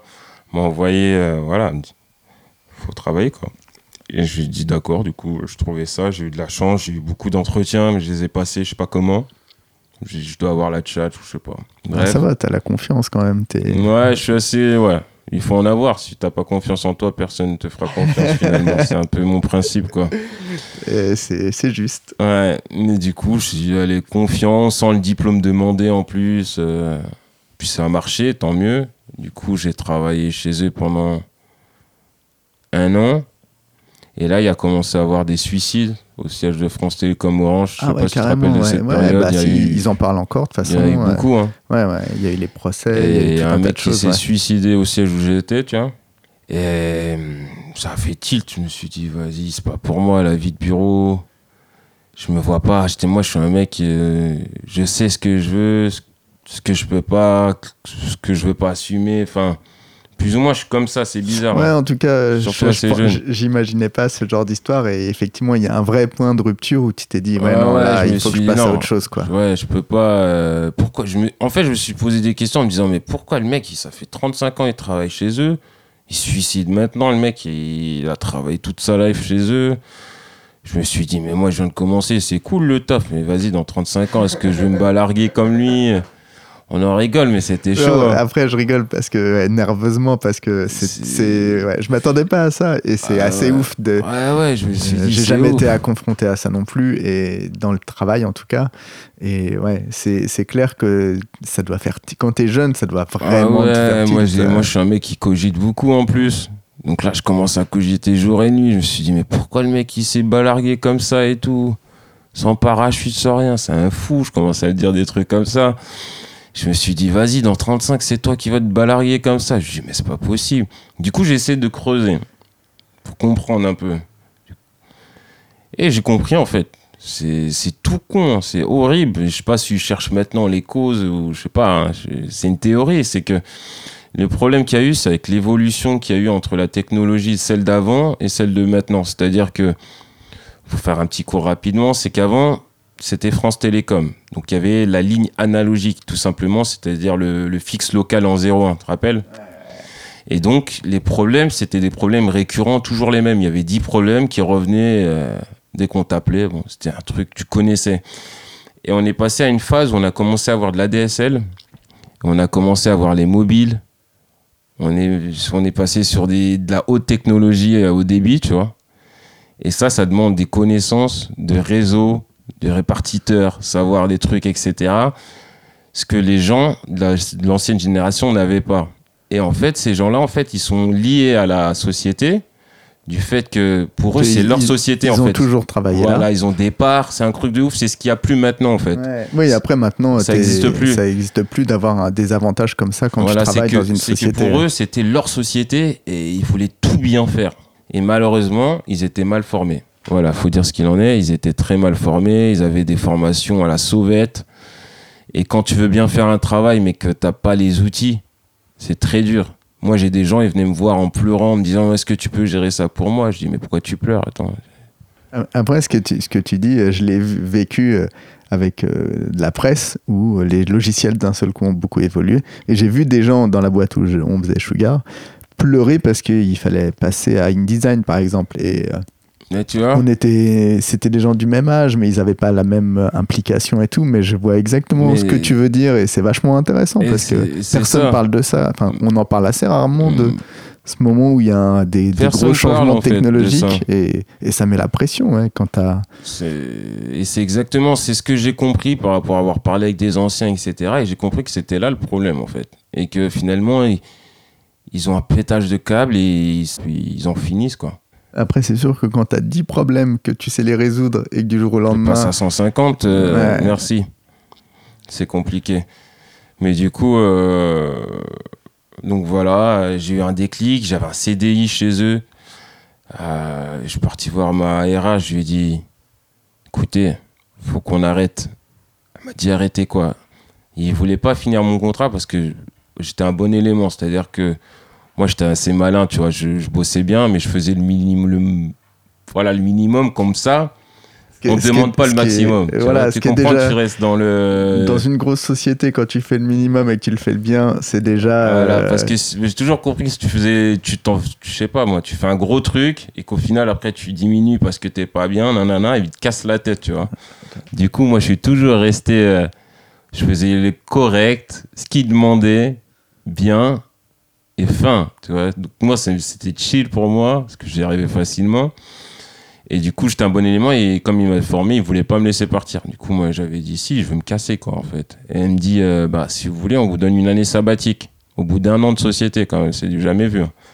Et moi, euh, elle me dit vous voulez faire quoi? Je lui dis bah, moi, je veux être skater pro, quoi. Elle me, elle me regarde comme ça. Mais déjà plus jeune, je disais à l'école un peu. Ouais, elle me disait ah, c'est pas un travail, monsieur. Prenez une année, allez faire du skate, puis vous revenez. Puis moi, je lui ai dit, non, c'est pas possible, ça marche pas comme ça avec moi. Parce que je sais que si j'ai une porte de sortie, je ferai pas. Prendrai pas les bonnes décisions parce que l'humain, il est un peu comme ça. Quand on a une porte de sortie, en fait, on va toujours prendre la porte de sortie parce qu'elle est facile et on sait qu'elle est là. Si on a zéro porte de sortie, tu es obligé de te donner le maximum, c'est-à-dire que tu pas le droit à l'échec finalement. Et du coup, en termes euh, de tes envies, du travail que tu vas donner, et psychologiquement, ben, tu, donneras, tu donneras le meilleur. J'ai toujours fonctionné comme ça et ça a toujours marché jusqu'à présent. Donc voilà, c'est mon petit conseil. donc elle voulait vraiment pas, donc j'ai fait une lettre de démission pour lui dire bah écoutez, je prends même pas le chômage, je prends rien. Salut. Et je me suis tiré, je me suis jamais retourné. Et là, je commence à dire c'est chaud, il faut des thunes, il faut, faut que ça marche. Et là, j'ai une opportunité, euh, je crois, avec d'ici, partir le premier voyage en triple à Dublin. D'ici Shoes. Ouais, DC Shoes. Et c'est le moment où Stéphane euh, est team manager et s'occupe de... Exactement, c'est eux, Stéphane Larence, ouais. Euh, attends, mais j'étais chez DC. Ouais, non, j'étais chez Ethnies avant. Ouais, a- en fait, il y a eu plein d'histoires. C'est-à-dire Ouais. que moi, j'étais chez Osiris, je suis pas chez, chez Ethnies. Et de Ethnies, je suis passé à DC Shoes. Donc ouais, en tout cas, cette période après le taf, euh, c'est Voilà. avec DC qu'il se passe des Ouais, choses. qu'il se passe vraiment des choses où on me propose de me faire un contrat, mais qu'il y avait un premier tour d'abord à Dublin. Euh, on voudrait, on voudrait t'emmener et voir ce que ça donne et tout. Moi, je suis comme un ouf. C'était vraiment le premier trip avec une vraie marque et tout. Moi, je te là, mais t'es sérieux et tout? Ouais, ouais. Mais il y aura qui? PJ Lad, que des mecs cotés, que des mecs, les grands noms de d'ici Shoes qui étaient à l'époque. De l'époque, ouais. Moi, j'étais comme un ouf. Je disais, mais c'est pas possible. Je fais ce qui était avec eux, moi et tout, dans le même truc. Il me dit, ouais, ouais, t'inquiète, c'est bien, parce qu'en fait, on fait un événement aussi là-bas. On te ramène toi, Arthur et tout. C'est tout. Ouais. Oh, vas-y, d'accord. Et Georges, à Goncoing. Georges Agoncoin, exact. Et je fais, bah vas-y, let's go. Moi, je suis trop motivé, je suis chaud, je prends ma board tous les jours, je vais m'entraîner pour attendre ce jour là où je me casse à Dublin là pour montrer mon skate un peu. Et du coup, on arrive à Dublin, c'est incroyable. J'hallucine sur euh, la ville, quoi, sur tous les gens, euh, super sympathiques. Euh, après, je côtoie les, les grandes restas là, d'ici chou, je suis comme un petit. Je suis là, mais putain, je peux leur demander un autographe. Ah non, ça se fait pas trop. Oh, puis je vais faire quoi avec leur autographe, t'inquiète. Tu vois, du coup, j'osais pas trop, puis je commençais à parler avec eux. Franchement, c'était super cool, tu vois. J'avais un anglais flingué, mais vraiment flingué, mais on se comprenait, tu vois. Et moi, j'aimais, enfin, j'adore toujours le skate, mais à l'époque, j'avais vraiment l'envie que de faire du skate Ouais, tout le temps, quoi. T'avais ça en permanence dans envie la de tête. montrer ouais. mon skate, faire mon skate, j'aimais trop. Et, et du coup, on allait faire des démos de ouf. Je skatais bien, j'ai de la chance. Dieu merci. je me suis pas blessé. Et du coup, je me suis fait remarquer et tout. Et j'ai eu un, contrat payé, tout ça avec eux. C'était top. Franchement, cool. Ah ouais, il il s'est passé plein de choses avec DC à partir de là. Ouais, à partir de là, d'ici, en plus c'est cool parce que c'était la marque que j'ai toujours euh, voulu être quand j'étais plus jeune. Du coup, euh, signer chez eux, c'était un truc de dingue pour moi. J'étais là, putain, on commence à voyager, euh, on, on nous demande de faire des projets vidéo, plein de choses quoi. Et du coup, euh, après on a eu, on a voyagé, on est allé à la Réunion, on est allé au Luxembourg, on a fait euh, le- la tournée des shops euh, en France, il y en a tellement, on a fait toute la France, l'Europe. Non, franchement, top. Il y avait qui d'autre comme français en même temps que toi?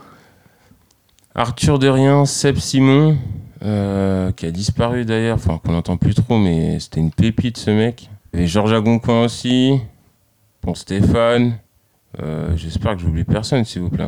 Si j'oublie quelqu'un, euh, vous m'envoyez un message pour me tabasser. J'ai oublié un peu.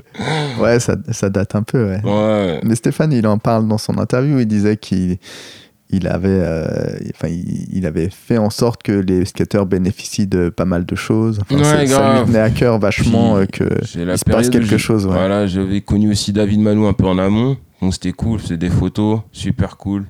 On allait chez lui à Bordeaux et tout avec Henrik à l'époque. La, la skate house euh, qui est toujours plus ou moins euh, ouverte. Franchement, ouais, on allait tout le temps chez lui. C'était cool. Voilà, après on est parti à La Réunion, c'était un de mes voyages aussi mortels parce qu'on est. C'était super loin, faisait beau, faisait chaud. Il y avait Jean-Jacques Rousseau. Ouais, Gigi, la famille nous a présenté et montré les spots. Seb Simon, il est de La Réunion aussi, donc Ah, c'était oui, cool. Ouais, ça, c'est quelqu'un que j'ai vu dans les magazines, mais je connais pas du tout. Ouais, je l'ai aperçu sur les spots. euh, très très fort en skate. euh. C'est une pépite. Hein. Et en même temps que d'ici, ouais, tu as des sponsors de board. Ouais, alors j'étais sponsor au Zoo York. Donc c'était en plus ma marque préférée. euh, Depuis tout jeune, je trouvais trop l'influence euh, avec New York, tout ça. C'était trop style. Du coup, ça collait bien avec mon image parce que j'étais hip-hop. J'ai skaté pendant un long moment avec eux. Euh, alors, c'est assez particulier. C'est qu'ensuite, je suis rentré chez Blind. Mais la proposition, elle était, c'était plutôt marrant. C'est-à-dire que j'avais un trip euh, avec un photographe qui s'appelait, enfin qui s'appelait, qui s'appelle Florian Lani. Donc lui, il devait aller faire des photos en Suisse pour euh, Blind d'ailleurs, parce qu'il y avait le team US qui était là avec Kevin Romar, euh, Rogers, euh, euh, Yuri Facchini à l'époque. Je sais pas s'il est encore chez eux et d'autres grands noms. Et du coup, il m'a proposé de, venir avec lui en Suisse. Et moi, je lui ai dit, mais attends, je suis chez New York, ça va pas poser problème. Il me dit, bah attends, je pose la question. Et, et du coup, il leur a posé la question. Ils ont dit, oh, pas de souci, qu'ils viennent avec toi, ça va être chill. Et, voilà, donc je me suis retrouvé en Suisse euh, avec la Team Blind en skatant des New York. Alors, ce qui est particulier, c'est que première démo de Blind, ils me demandent de skater avec eux. Donc, euh, je skate. Du coup, voilà, je skate super bien. Je fais tous mes trucs bizarres, chelous, mes trucs qui flip, euh, front flip, flip. euh, tous mes trucs qui sont propres à moi-même. Tu t'es, tu t'es différencié quand même Voilà, avec, euh, exactement, mais ça, avec un c'était panel de tricks. ouais. C'était prévu à l'époque quand j'ai commencé le skate. Je voulais. Tu, tu nous expliqueras Ouais, après je t'expliquerai. Je t'expliquerai après.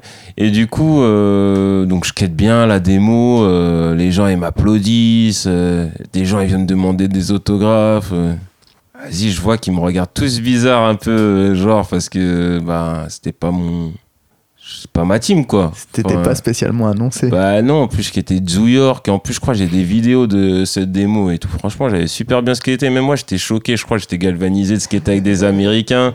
Je me suis dit putain, je suis le Français. Vas-y, faut qu'on leur montre qu'on sait un peu skater. Là, ça vient de chez vous, mais on est chez nous là. Tu vois là. Donc j'ai bien skaté et là ils viennent tous me checker, tout ça. Team manager regarde un peu bizarre Florian. Du coup, ça parle. Florian, il m'a dit euh, après qu'ils avaient parlé un peu pour savoir chez qui j'étais et tout. Bref, je dors et tout. Le lendemain, je vois des gens, ils rentrent dans ma, chambre et tout. Je vois Kevin Romar. Il rentre dans la chambre, TJ Rogers, tout ça. Je leur dis, ouais, vous faites quoi dans la chambre et tout? Et là, il vient, il sort une board Kevin Romar. Il dit, ouais, tu vas skater pour nous maintenant et tout. Du coup, bah, c'est comme ça que je suis c'est- rentré chez Blind. C'est marrant, c'est trop bien. C'était ouf, ouais. Ah, parce que c'est la, da- une- la dernière fois qu'on s'est vu, d'ailleurs, euh, une des dernières fois, a- dans les dix dernières années, c'était en Suisse, par hasard, dans un resto. Ouais, On a- exactement. Bah, c'est- je crois que c'était à cette période. Putain, c'est trop bien. Ouais. Je suis rentré euh, chez Blind, donc je suis rentré chez Blind comme ça. Putain, ouais, directement avec les. Donc, Ouais, euh, j'ai kiffé, tu vois. J'étais là, et puis du coup, on a commencé à faire des photos avec eux. J'ai fait des tricks. Après, j'ai refait une autre démo. J'ai cartonné à Genève.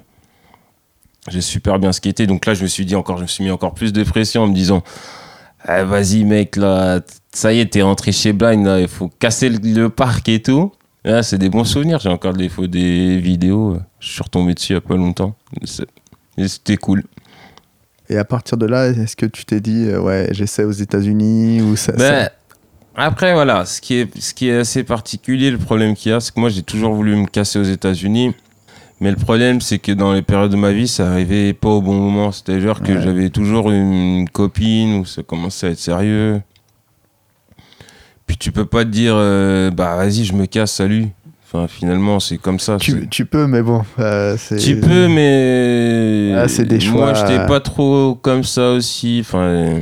Ouais, comme J'aurais peut-être des, dû, non, ça, se dit- ça se fait pas, ça se dit pas. Non, non, je regrette rien, mais c'est des moments, comme tu dis, ouais, il y a voilà, des timings. il y a et- des timings qui font que moi je suis comme ça, je fais que si t'es pas parti, c'est que tu devais pas partir.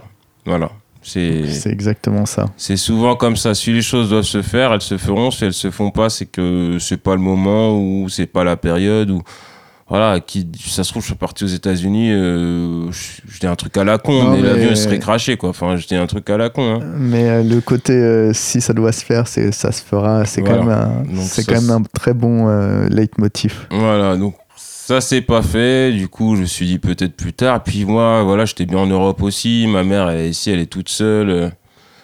Euh, Ça fait partie des choses ouais, qui, voilà, qui... me bloquaient un petit peu, même si ma mère était. Voilà, pèse dans la balance. tout au moins, ma mère a toujours voulu pour moi que je voyage, que je découvre du monde pour elle, que. Elle a toujours été heureuse pour moi. Donc j'ai envoyé des photos dans des soirées. Ah, mais c'est bien, tu t'amuses bien. j'ai envoyé des trucs de fou. Elle a toujours été contente pour moi là-dessus. Donc euh, voilà. Donc les États-Unis, c'était pas vraiment une option.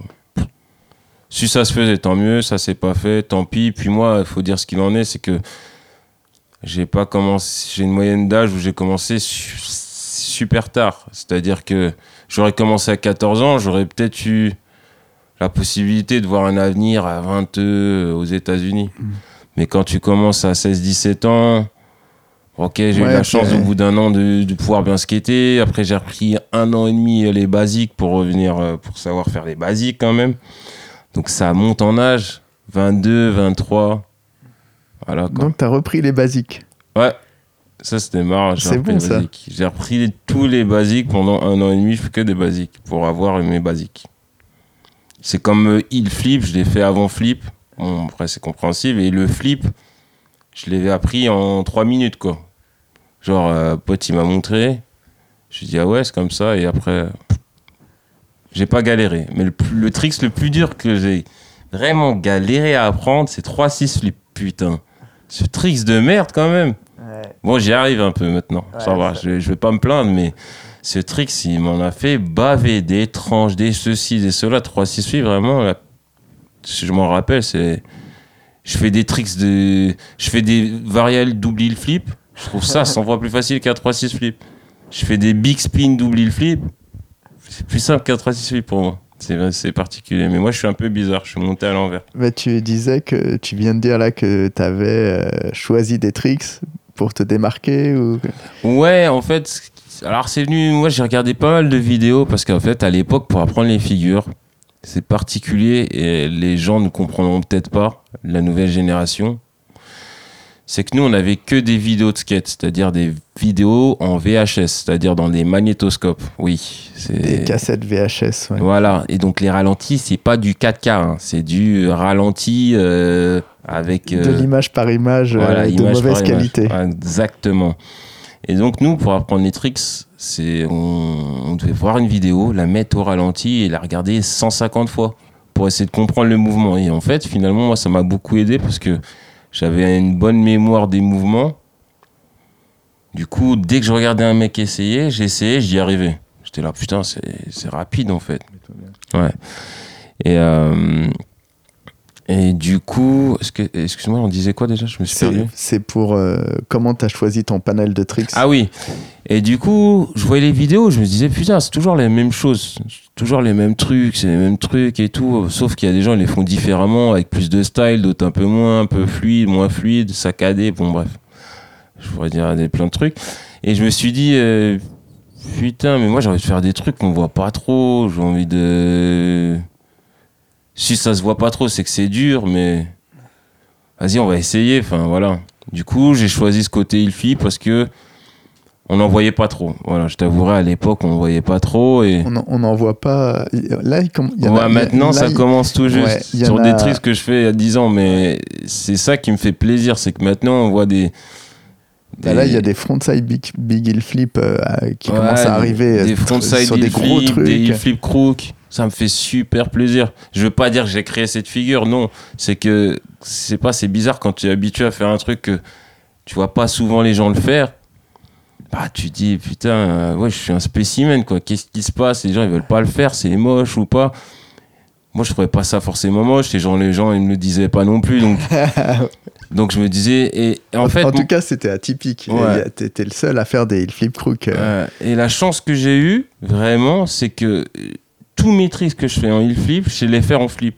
C'est-à-dire que j'ai un panel encore euh, plus grand et plus élevé.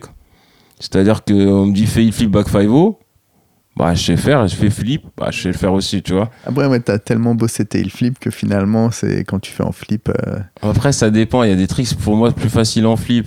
En flip crook, ça dépend des jours. Il y a une journée, je vais avoir mieux flip crook et l'autre jour, je vais avoir mieux le flip crook. Tu vois, du coup, c'est bizarre. Et euh, du coup, je me suis dit, vas-y, euh, pars sur des tricks comme ça qui seront propres à toi-même. Euh. et que t'aimes, et voilà. C'est malin.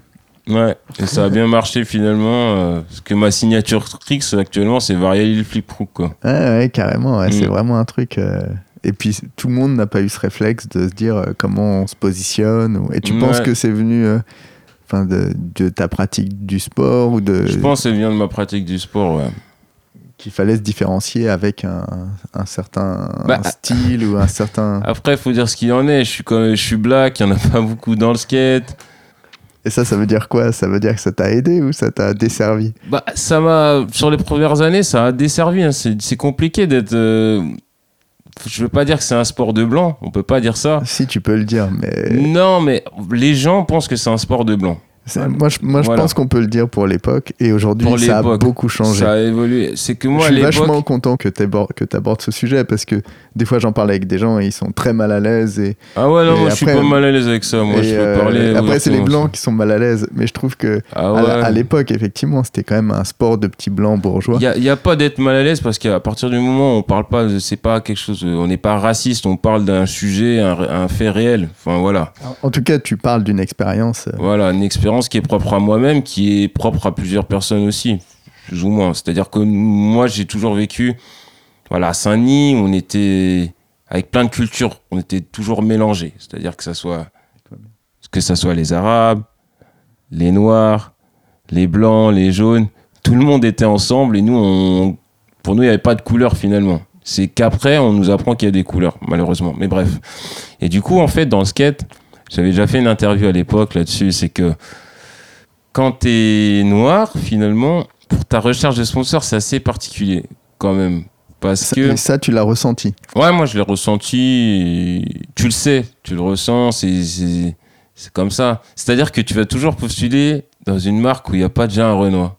C'est bizarre de dire ça comme ça, mais je pense que c'est comme ça. C'est-à-dire que s'il y a, y a 5-6 blancs, bah, ça pose pas de problème, mais s'il y a 6 noirs dans une marque, c'est-à-dire que d'ici, à un moment, on a reçu des messages un peu racistes en disant Ouais, c'est quoi cette team? Il n'y a que des noirs. On était trois noirs mais pour euh, la France? Pour la France. Ça- carrément vous avez eu des messages euh, Ouais, ouais, à connotation raciste ouais. euh, J'oublierai jamais avec un mec là qui qui faisait que dire de la merde, un Lyonnais, je sais plus comment il s'appelle. euh. me dis pas que c'est euh, euh, MDV Ouais, MDV là. Ah ouais? ça là. Nicolas Levet? Ouais. Mais il parlait mal un peu à l'époque, lui, non lui, il parlait mal de, de Ouais, tout ouais. euh, je sais pas si on le mettra d'ailleurs mais enfin voilà parce que Ouais, je sais pas si on le tout- mettra, mais en tout de cas. tout euh, et de tout le monde, de tout et de n'importe quoi. Il avait fait un espèce de. Voilà, c'est une aparté, c'est qu'il avait fait euh, un espèce de site euh, qui taillait tout le temps les gens. Exactement, ouais. Il taillait, j'ai une mémoire. Enfin, un blogspot ou un truc comme ça. un et souvenir tout vague. le monde en prenait pour euh, son grade. Et moi, faut dire ce qu'il en est. Moi, j'accepte les critiques quand elles sont constructives, quand il y a quelque chose derrière. Puis, perso, les gens ils pensent ce qu'ils veulent, j'en ai rien à foutre. Enfin, finalement, euh, j'avance. euh, J'ai toujours fonctionné comme ça, mais on m'avait envoyé ce lien. Il avait mis un truc avec une vidéo de moi ou de la team d'ici, genre que des Renois ou je sais pas quoi. Et je vois les commentaires, j'ai été choqué comme jamais de toute ma vie. Je savais pas que en fait des skateurs pouvaient penser comme ça parce que pour moi en fait le skate c'est vraiment une culture qui, se rapprochait de moi et de ce que j'avais vécu plus jeune, c'est-à-dire en termes de en termes de mixité culturelle. T'as grandi là-dedans complètement. Voilà, et que pour moi le skate c'était l'un des sports où En tout cas, l'image aux États-Unis, Voilà. il y avait Ouais, quand même plein de gens différents tout le temps. euh, Voilà, moi j'avais l'image aux. États-Unis, malheureusement pas celle de la France à l'époque. Et j'ai vu des messages, inc- des trucs de ouf. Que Nico Levet, qui est très provocateur et qui peut-être l'est encore, c'est après c'est ce fou, ces foutus commentaires qui polluent. ouais, mais euh, bon, c'est qu'il le cherchait. Et que... non, bien- après, moi, moi, je pense qu'à je- partir du moment où tu, tu poses quelque chose et que tu attends une réaction, c'est que t'es es pour. Parce En que moi, j'ai envoyé des messages pour qu'il les fasse, pour qu'il fasse quelque chose. Il en avait rien à foutre. En tout cas, je veux pas le dédouaner, mais c'est quand même ce truc déjà des commentaires sur Internet, c'était un souci. euh, ça a toujours été un souci, quoi. Ouais, je suis d'accord, mais, Mais si on après, met ouais. pas de la merde, euh, excuse-moi du terme, mais si on met pas de merde, on reçoit pas des commentaires de merde. Et tu me dis ouais, que tu as essayé de faire enlever le poste. Ah ouais, non, je lui ai dit, je lui ai dit, mais c'est quoi ce truc euh, Ouais, je t'enlève, quoi. Enfin, tu vois, Tu peux quand même demander fermement dit- à quelqu'un. je lui ai dit, je suis pas un enfant. et du coup, euh, il a fait non, euh, j'enlève pas, je sais pas quoi. Je lui dis ah d'accord. Du coup, je l'avais recherché dans tout Lyon. C'est allé. Ah mais euh, c'était un, assez truc qui était choquant. C'était un truc qui m'avait choqué et que j'avais pas apprécié. Et puis sa réponse, j'avais pas apprécié non plus. Enfin après, c'est reste vague parce que Ah, mais je j'essaye de prendre le, dans ma vie, j'essaye de garder vraiment que les bons côtés. Donc les mauvais moments de ma vie, c'est bizarre, mais j'arrive d'une manière, euh, j'arrive à les effacer. c'est pas resté euh, juste euh, sur Internet, quoi. Ça a débordé. euh, Ouais, non, mais vite fait, finalement, il s'est rien passé parce qu'il s'est terré comme, comme un Pikachu. Apparemment. On l'a jamais revu. Bref. Et après, tu, ce, truc, tu constates quand même que le skate, c'est un, un milieu de blanc. Et, Bah, c'est c'est vrai que moi, mes anciens potes, enfin, c'était des Kaira, voilà, ils ont toujours dit, ah, les skates, c'est pour les bolos, c'est pour les bouffons. euh, donc, on avait une image un peu biaisée à l'époque aussi, c'est qu'on les voyait cheveux longs, euh, gothiques, noirs, euh, enfin, cheveux noirs, maquillage presque. euh, bah, ça arrivait, ouais. Et que c'était resté comme ça l'image du skater. Et quand j'ai dit que je commençais à faire du skate, hein, ils m'ont regardé bizarre. Et c'est vrai que quand je postu- faut me postuler, c'est marrant, mais quand je demandais des partenariats, je regardais toujours s'il n'y avait pas déjà un, un black chez eux, enfin un noir, euh, dans la team. Parce que tu dis, ouais, vas-y, c'est mort. C'est bizarre. Mais... Ils en ont déjà un, ils vont pas en prendre un deuxième. Exactement, mais c'est c'est la vérité, il faut dire ce qu'il en est. hein. Puis même les interviews de l'époque, euh, moi je passais pas dans les magazines parce que j'étais trop hip-hop pour l'époque. Tu te rappelles à l'époque? On Bah, était. Moi, je faisais un magazine à l'époque, mais je, C'était, on passait, enfin. je pense que tu as eu un Vogel pendant, à ce moment-là. Ouais, après, longtemps après. hein. Longtemps après. Moi, je, moi je, je me souviens pas si, si on a. Il y a eu plein de choses avec Henrik. Et après, je Ouais. sais pas si toi, on avait passé des ouais, choses. quoi. j'avais eu des trucs, mais avant, euh, moi je parle d'une période vraiment euh, avant les gros sponsors. Ouais, d'accord. Et quand t'étais Ouais, pas très connu. euh, Ouais, bah en fait, j'avais, je pouvais faire des photos parce que j'en faisais. Apparemment, à l'époque, c'était un style vestimentaire particulier. C'était pas le style qu'on avait parce que Non, après, ça a- arrivait après nous les, de- les hip-hop. 2000, euh, c'était quand même bien punk. hein. C'était punk, on est d'accord, on va pas se mentir. Parce euh, que je me disais, est-ce que je suis fou, est-ce que j'ai une bonne mémoire? Mais non, je me rappelle parce qu'on disait, ouais, c'était pas trop la tendance. Moi, j'étais là avec des baggies super larges, des t-shirts super larges. euh, C'est pas qu'on voulait Du- pas me passer, je pense. matching. Voilà, mais on me disait, c'est pas ce que les gens ils cherchent en ce moment. Donc, du coup, je fais bon, bah, tant pis. Puis un jour, je viendrai me demander quand on sera à la mode, tant pis. Enfin, j'étais, voilà. Quand les noirs seront à la mode, comme dirait Ouais, ou quand, voilà, les styles, il sera à la mode du hip-hop et tout. Tu vois, moi, je me prenais pas trop la tête. Puis après, on m'a contacté pour faire un truc, et voilà. Et t'as vu euh, justement euh, une évolution par rapport à ça dans les, les couleurs des gens dans le skate? Ah ouais, bah grave. Bah. Il y a une mixité de ouf maintenant. C'est. Les médias aussi font leur travail. C'est à eux aussi de. de montrer qu'il y a plein de personnes qui font du skate de toute culture. Pas toujours. Le problème que je disais à Sugar à l'époque, c'est que c'était tout le temps les mêmes qui passaient. Puis je, je me rappelais. Ouais, ça. je regardais le magazine, j'ai putain, encore lui, mais putain, encore lui. Ah, c'est pas contre toi, mais il le sait, Charlet. Ah, parce je que moi, l'appelle euh, après moi, on me l'a dit, euh, euh, Soy, mon Bab Tourum Raisin, je l'appelle. Charlet qui a repris en 2008 euh, Sugar, ouais. Après, à un moment, il y avait, je sais pas, à un moment, il y avait tout le temps les mêmes, en fait. Finalement, tu disais, c'est la mafia, ce truc. Bah, pour- Mais à l'époque, c'était dur, je suis d'accord avec toi. C'était, euh, C'était parce que moi on m'a fait aussi ce reproche et avec euh, Joseph Soy euh, et après des gens m'ont dit ah oui effectivement ces mecs là ils skatent bien je dis ouais ils skatent bien ils sont hyper motivés et des fois bah, ouais, bah, voilà c'est ils- mais c'est ça, je suis d'accord, hein, je comprends euh, aussi, mais Mais tu peux dire que Charlet était beaucoup plus euh, je sais pas, c'est pas que Charlet, mais c'est- il y a eu ouais. beaucoup de magazines où, en fait, c'était souvent les mêmes qui passaient. Il n'y a pas du tout de jalousie ou quoi, je non après pas une, dedans, non, ça n'a rien à voir. c'est parce une réalité Parce que moi je vais la réalité nier. à l'époque, parce que ça me revenait souvent, mes potes ils disaient ah j'achète pas ce magazine, c'est toujours le même, c'est bon. Et, et voilà quoi. et après c'est bien de le dire quand tu es de l'autre côté et que tu regardes et moi je trouve Ouais, et, ouais, ouais. et puis il y a un, un équilibre entre les deux, oui, parce que c'était vrai, parce que euh, il n'y avait pas des moyens colossaux, donc bah, des fois c'est les gens autour de toi. Ouais, moi ça va la facilité aussi. hein. Ouais, voilà. il y a Ouais, je suis d'accord, des- je, je l'ai- je le comprends maintenant et c'est tout à fait normal. hein. Et euh, ouais, donc ouais, ça va quand même dans un bon sens. euh, Ah ouais, non. la pas- représentation de la mixité dans le skate, en. France en tout cas, ouais. Je commence, ouais. Après, je t'avouerai, Ah, c'est pas contre toi, Charlet, hein, mais depuis que tu m'envoies plus le magazine. euh, Ah, c'est pas lui qui fait les envois. hein, C'est pas lui ils qui ont fait coupé mon abonnement. euh, donc c'est vrai que ça fait un moment que j'ai pas regardé un Sugar, je t'avouerais. Ouais, mais si que t'as si, changé de ville. Ouais, moi, je, voilà, je, je t'avouerai, il y a, plus on vieillit, plus on regarde moins de vidéos. Ah bah ouais.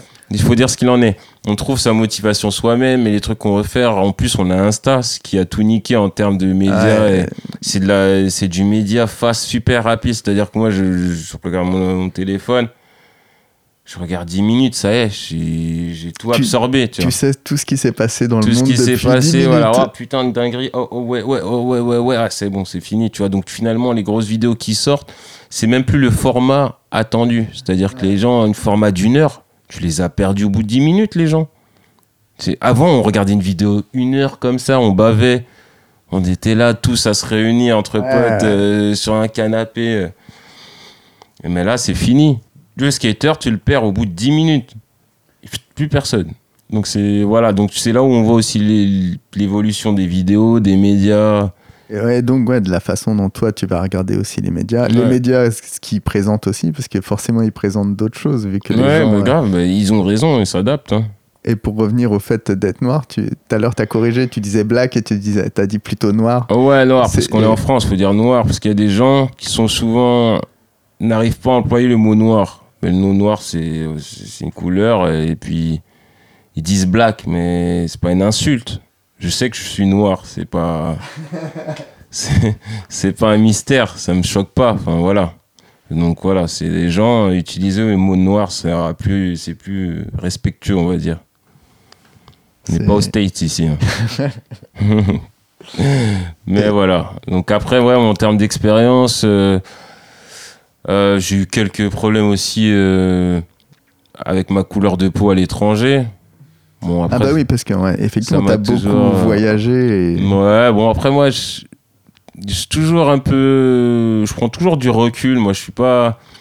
Moi, je peux parler pendant une heure avec un mec super raciste pour essayer de comprendre et voir ce qui se passe dans sa tête, pour quelle raison il a ça.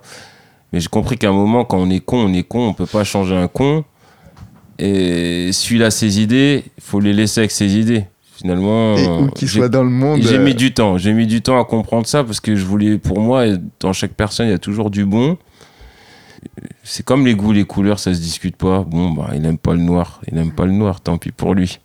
Mais à l'étranger, c'était, moi, j'ai beaucoup voyagé dans les pays de l'Est. ouais, ouais. J'adorais aller là-bas. C'est bizarre, pas de noir et j'adorais aller là-bas pour voir les réactions des gens. Moi, j'ai eu des réactions de ouf. Euh, bon, on commence par la plus fun ou la pire? Euh, allez, la pire pour aller vers la Ah, plus allez. fun. La pire, alors j'en ai eu pas mal, c'est ça qui est marrant. Enfin, marrant, oui et non, c'est que, par exemple, euh, je veux dire, on était en Slovénie. En, ouais, en Slovénie, c'est un endroit voilà, un peu compliqué. Euh, il n'y a pas beaucoup de noirs, effectivement, ouais, en Slovénie. zéro, quoi. Il n'y en a pas eu beaucoup euh, ces- euh, ce siècle dernier. Il y, y a des mecs qui qui passent à côté de nous. J'étais avec Georges Agoncoin. Et... Ah, alors nous, il faut le dire, on pousse le truc un peu loin. C'est-à-dire qu'on décide de faire le tour d'Europe, mais on décide de partir trois noirs. Voilà, c'est pour vous... euh, pour, expliquer, pour, pour vous mettre dans le contexte. C'est-à-dire qu'on Georges est Agoncoin qui était trois du noirs. sud. Voilà, c'est-à-dire qu'il y avait Georges Agoncoin, Bogi, un mec euh, qui est de Nice, et moi, bien sûr. Euh, donc deux tressés, c'est-à-dire avec des tresses plaquées sur la tête. Et moi, tout, tout le monde habillé hip-hop. Bon, voilà, on, est, on sortait, on Ça- était hors champ. Vous, vous matchiez et vous Voilà. matchiez. On matchait entre nous, mais hors décor avec euh, la réalité de, des gens autour de nous. Et on marchait comme ça, et il y a des, deux mecs qui passent à côté de nous, qui crachent à nos pieds, euh, puis ils continuent à avancer. On le regarde, tu vois. Enfin, Georges, c'était le plus grand à l'époque. C'était costaud, Georges. Ouais. ouais. Et il dit, mais viens là, toi, qu'est-ce que tu fais là? Hein? Qu'est-ce que tu fais maintenant? L'attraper comme ça, fermement, qu'est-ce que tu fais? Tu craches... euh, Il a bégayé, le mec. En gros, c'est ce qu'on expliquait, c'est des gens qui ont vu ça à la télé, enfin, qui ont vu des, des trucs euh, de hooligans ou j'en sais rien, et qui pensaient qu'en en fait, il fallait réagir comme ça et qu'on allait rien faire. Il y a eu ça, mais après, il y en a eu des pires. Il y a eu des... Des trucs tendus ou. Ah ouais, moi j'ai eu des trucs tendus euh, à Prague, euh, tout seul. Enfin, moi je suis un peu fou aussi. euh, je vais à Prague, je vais en soirée, je décide de rentrer plus tôt. Des mecs qui veulent m'alpaguer en sortant. Ouais, qu'est-ce que tu fais là, voler nos femmes? Bon, faut dire que mon anglais avait progressé quand même un minimum avec les voyages que j'avais fait auparavant. Puis moi, je lui dis, mais qu'est-ce que tu me racontes, toi et tes femmes? J'en ai rien à foutre, je veux rentrer chez moi, j'étais un peu pompette. Et il euh, y a un mec qui avait une, euh, un cutter, une lame, je sais pas ce que c'est vraiment, t'es dans le noir. Bah, en gros, il me braquait, enfin, il mettait la pression avec. Moi, j'étais un peu fou, plus jeune, j'ai pas peur vraiment de la mort, j'étais quelqu'un de assez vif. S'il doit se passer quelque chose, c'est comme ça, la vie, elle est comme ça, tu vois. Donc moi, sans me démonter, je lui dis que tu vas faire quoi avec ça? Enfin, si tu veux faire quelque chose, tu le fais, et point, tu me casses pas la tête, tu me fais pas perdre mon temps, je vais rentrer chez moi, quoi. Enfin. Puis là, il y a des mecs qui sont sortis, des potes euh, à moi, ils sont sortis, ils ont vu, ils ont couru, tu vois. Donc c'était le moment un peu plus chaud, mais moi, dans ma tête, c'était pas fou non plus, quoi. Parce que voilà, en vivant à Saint-Denis, on voit quand même des choses bien plus graves que ça, mais bon. Ouais, c'est aussi le soir, sortant de boîte et tout, c'est plein de choses mêlées, quoi. Ouais, ouais, il y a ça. Après, voilà, les choses, on va passer euh, côté un peu plus enthousiaste, les choses marrantes, euh, fun, etc. Les choses positives d'être noir. Euh, Exactement. Alors, j'en ai plusieurs. Je vais vous raconter un petit passage en Chine. en Chine aussi, il n'y a pas beaucoup de C'était la première fois que j'allais en Chine, ouais, exactement. Et j'étais à une compétition et je venais d'arriver euh, vers le, parc, je suis devant le parc, je sors et là, il y a un, Chinois qui arrive, qui me regarde, qui me demande des photos. Deux qui arrivent, trois, dix, vingt-cinq, trente, commence à vouloir toucher ma peau, mes cheveux, commence à me tirer les cheveux. 50, je m'empare, je, je vous le promets, véridique c'est le chauffeur, c'est le mec qui nous avait ramené à la compétition qui est venu me tirer de là. Il est venu me chercher. Ils voulaient tous me toucher et tout, etc. Et moi, je dis au mec, mais ils ont cru que j'étais Eddie Murphy ou quoi? Et c'était un, anglais. Et il me dit, ah peut-être, mais ici, tu sais qu'en gros, euh, c'est là où je comprends aussi, c'est que leur politique, c'est qu'il n'y a pas de comment expliquer à la télé, il n'y a que des Chinois, ils, ne sont pas ouverts sur le monde, tu vois. Les Chinois, ils, ouais, c'est très. Ils n'avaient jamais vu ça, mais même il y avait même des nanas qui venaient skater, elles avaient les cheveux blonds, c'était là, ah, mais c'est quoi ça et tout. Donc c'était fun c'était marrant. Enfin, ça fait peur un peu quand même. Donc je me suis dit, euh, putain, un jour devenir superstar et, que ça arrive, euh, franchement, faut leur comprendre, c'est dur. Justin Bieber, il arrive, il y a 110 personnes qui veulent le toucher comme ça, je comprends qu'il panique. Hein. Les documentaires sur Britney Spears ah où on voit les paparazzis, c'est Franchement, c'est chaud. Je vous avouerai, euh, la célébrité, mais donc, tu ne vois pas trop être star en Chine euh, à l'avenir Oh, oh trop compliqué. Tu peux pas sortir faire tes trucs. J'aime bien faire mes trucs tout seul, avoir tout le temps un mec qui t'assiste. Ah non, c'est trop relou. Hein. Non, merci. Une célébrité dans l'ombre, c'est encore mieux, tu vois. C'est mieux. Et ouais, je suis content qu'on puisse parler de tout ça parce que c'est des choses, euh, voilà, quand tu n'y es pas confronté, ben, même en vieillissant, je me rends compte, j'ai des anecdotes comme ça et je me dis, ouais, finalement, ouais, je, reste quand même blanc et avec plein d'expériences euh, de blanc et le fait oh. qu'on te raconte des choses tu dis bon. Ouais, mais après, moi, je suis pas trop dans la victimisation. Non, après, c'est pas, une question de victimiser, c'est juste, euh, tu vois, ce que tu racontes, euh, déjà, tu l'as pas mal vécu. Je suis noir, enfin, je l'accepte et je vis avec, euh, que ça soit avec des bons côtés et mauvais côtés ça me voit quoi. Mais bon, ouais, quand tu vas euh, en Europe de l'Est, quand t'es blanc, euh, personne te voit quoi. Ouais, grave. Bon, euh, c'est, ça fait quand même une différence et c'est bien que d'en prendre conscience, je trouve. C'est des histoires, ouais, je pense que Georges pourra aussi te raconter des histoires. Il en a eu pas mal, j'en ai eu beaucoup, beaucoup. Après, vous étiez entre toi, Georges, Bertrand Soubrier, là, vous, vous étiez toute une équipe à aller souvent en Pologne, bah, avec Seva et tout ça, quoi à être vraiment dans les pays de l'Est, ouais. Là-bas, euh, bah, t'as la belle vie là-bas, t'es plutôt cool, euh, les spots sont cool, euh, tu manges bien, tu vis correctement. franchement, il n'y a pas. Après, il y a d'autres endroits, mais voilà, après, bon, je vais pas raconter non plus. non, mais les ça mauvais moments là, c'est plutôt cool.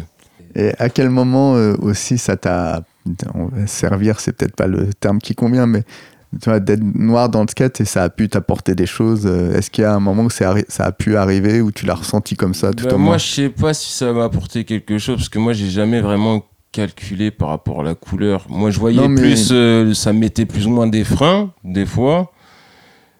Hum, Mais j'ai toujours voulu faire mon skate, que ça marche, ça marche pas. Le problème qu'il y a avec le skateboard français, malheureusement, Europe peut-être, c'est trop du copinage. C'est malheureux. Moi, je le dis souvent, je vais peut-être m'attirer la foudre des gens, mais c'est pas un problème. hein. C'est que souvent, tu obtiens des choses parce que tu es copain avec un tel. Malheureusement, et dans tout, c'est comme ça. Dans tous les sports, faut, faut être conscient. C'est, c'est pas, je dis pas ça en mal, c'est juste une réalité. Oui, effectivement, comme tu dis, tout marche comme ça. Après, moi, j'ai ce que j'ai vu de toi et dans le skate, c'est quand même des il y a quand même des gens qui sont beaucoup plus motivés que d'autres. Et en l'occurrence, quand je te propose de venir ici, euh, tu me dis pas, ouais, attends, faut que je réfléchisse. Tu me dis, ok, à partir de telle date, je suis là. Et ben, de toute façon, tu es là plus souvent, mais Enfin, il y a quand même un moment dans le skate où il y a des gens motivés, il y a des gens qui sont Oui, moins Je motivés. je suis d'accord avec toi. C'est Et tu vrai fais que- quand même partie des gens motivés. C'est vrai que la motive, euh, bah, je l'ai tout le temps. Enfin, Ah, après, j'essaye de l'avoir au maximum. C'est-à-dire. Je pense que tu te rends pas compte à quel point tu es tout le temps motivé alors que tu es normal. Ouais, non, je rends pas compte. Et, et à quel point il y a des gens qui sont pas motivés et qui sont pourtant des skateurs euh, reconnus, payés. Ouais. Et, Ouais, et après, moi, je- plein aussi, c'est voilà. vrai, je suis d'accord avec toi, mais après, c'est toujours pareil, en fait, faut, faut comprendre le genre de type de skater. Il y a différents types de skateurs qui existent actuellement. Enfin, Ah, Après, je te coupe, je suis d'accord avec toi. Je trouve aussi, par contre, qu'aujourd'hui, en 2021, faire du skate et être euh, garder sa place, être efficace et rester euh, pertinent. Trouve que les places deviennent chères quand même dans le skate et que c'est plus euh, c'est plus comme en 2010, c'est plus comme dans les années 2000. Euh, faut quand même euh, les gens qui sont tout le temps présents euh, sur le spot et sur les réseaux. C'est des gens quand même un peu plus déterminés que. Après, je trouve ça cool les mecs dont on parle. Mais finalement, on a envie de voir des gens qui skatent, on n'a pas envie d'en. de- pour rebondir à ce que tu viens de dire, c'est peut-être intéressant d'en parler, c'est que le skate enfin, a vraiment évolué. C'est-à-dire que c'est plus le skate qu'on a connu nous. C'est-à-dire que nous, on avait un mec fort. Pour nous, il sortait du lot et il perçait, plus ou moins. Ouais, ouais. À l'heure actuelle, en fait, on ne demande plus que de faire du skate. Le problème, c'est là, c'est que tu dois avoir un lifestyle à côté. Il y a des mecs qui sont pas très forts, même, je dirais nuls, même si j'ai jamais dit un skateur est nul. Chacun a sa façon de skater, mais il va être là parce qu'il a, comment expliquer? Il a des bons réseaux sociaux. Voilà, il a des bons réseaux, il a, il fait son truc à sa sauce, ça fonctionne. Et puis les marques sont plutôt friandes de ce genre de truc, tu vois. Cette terre, elle est là, c'est-à-dire qu'on vit sur, une- sur une société un peu digitale, mais du fake en fait. C'est que... Et ça, et ça va pas s'améliorer?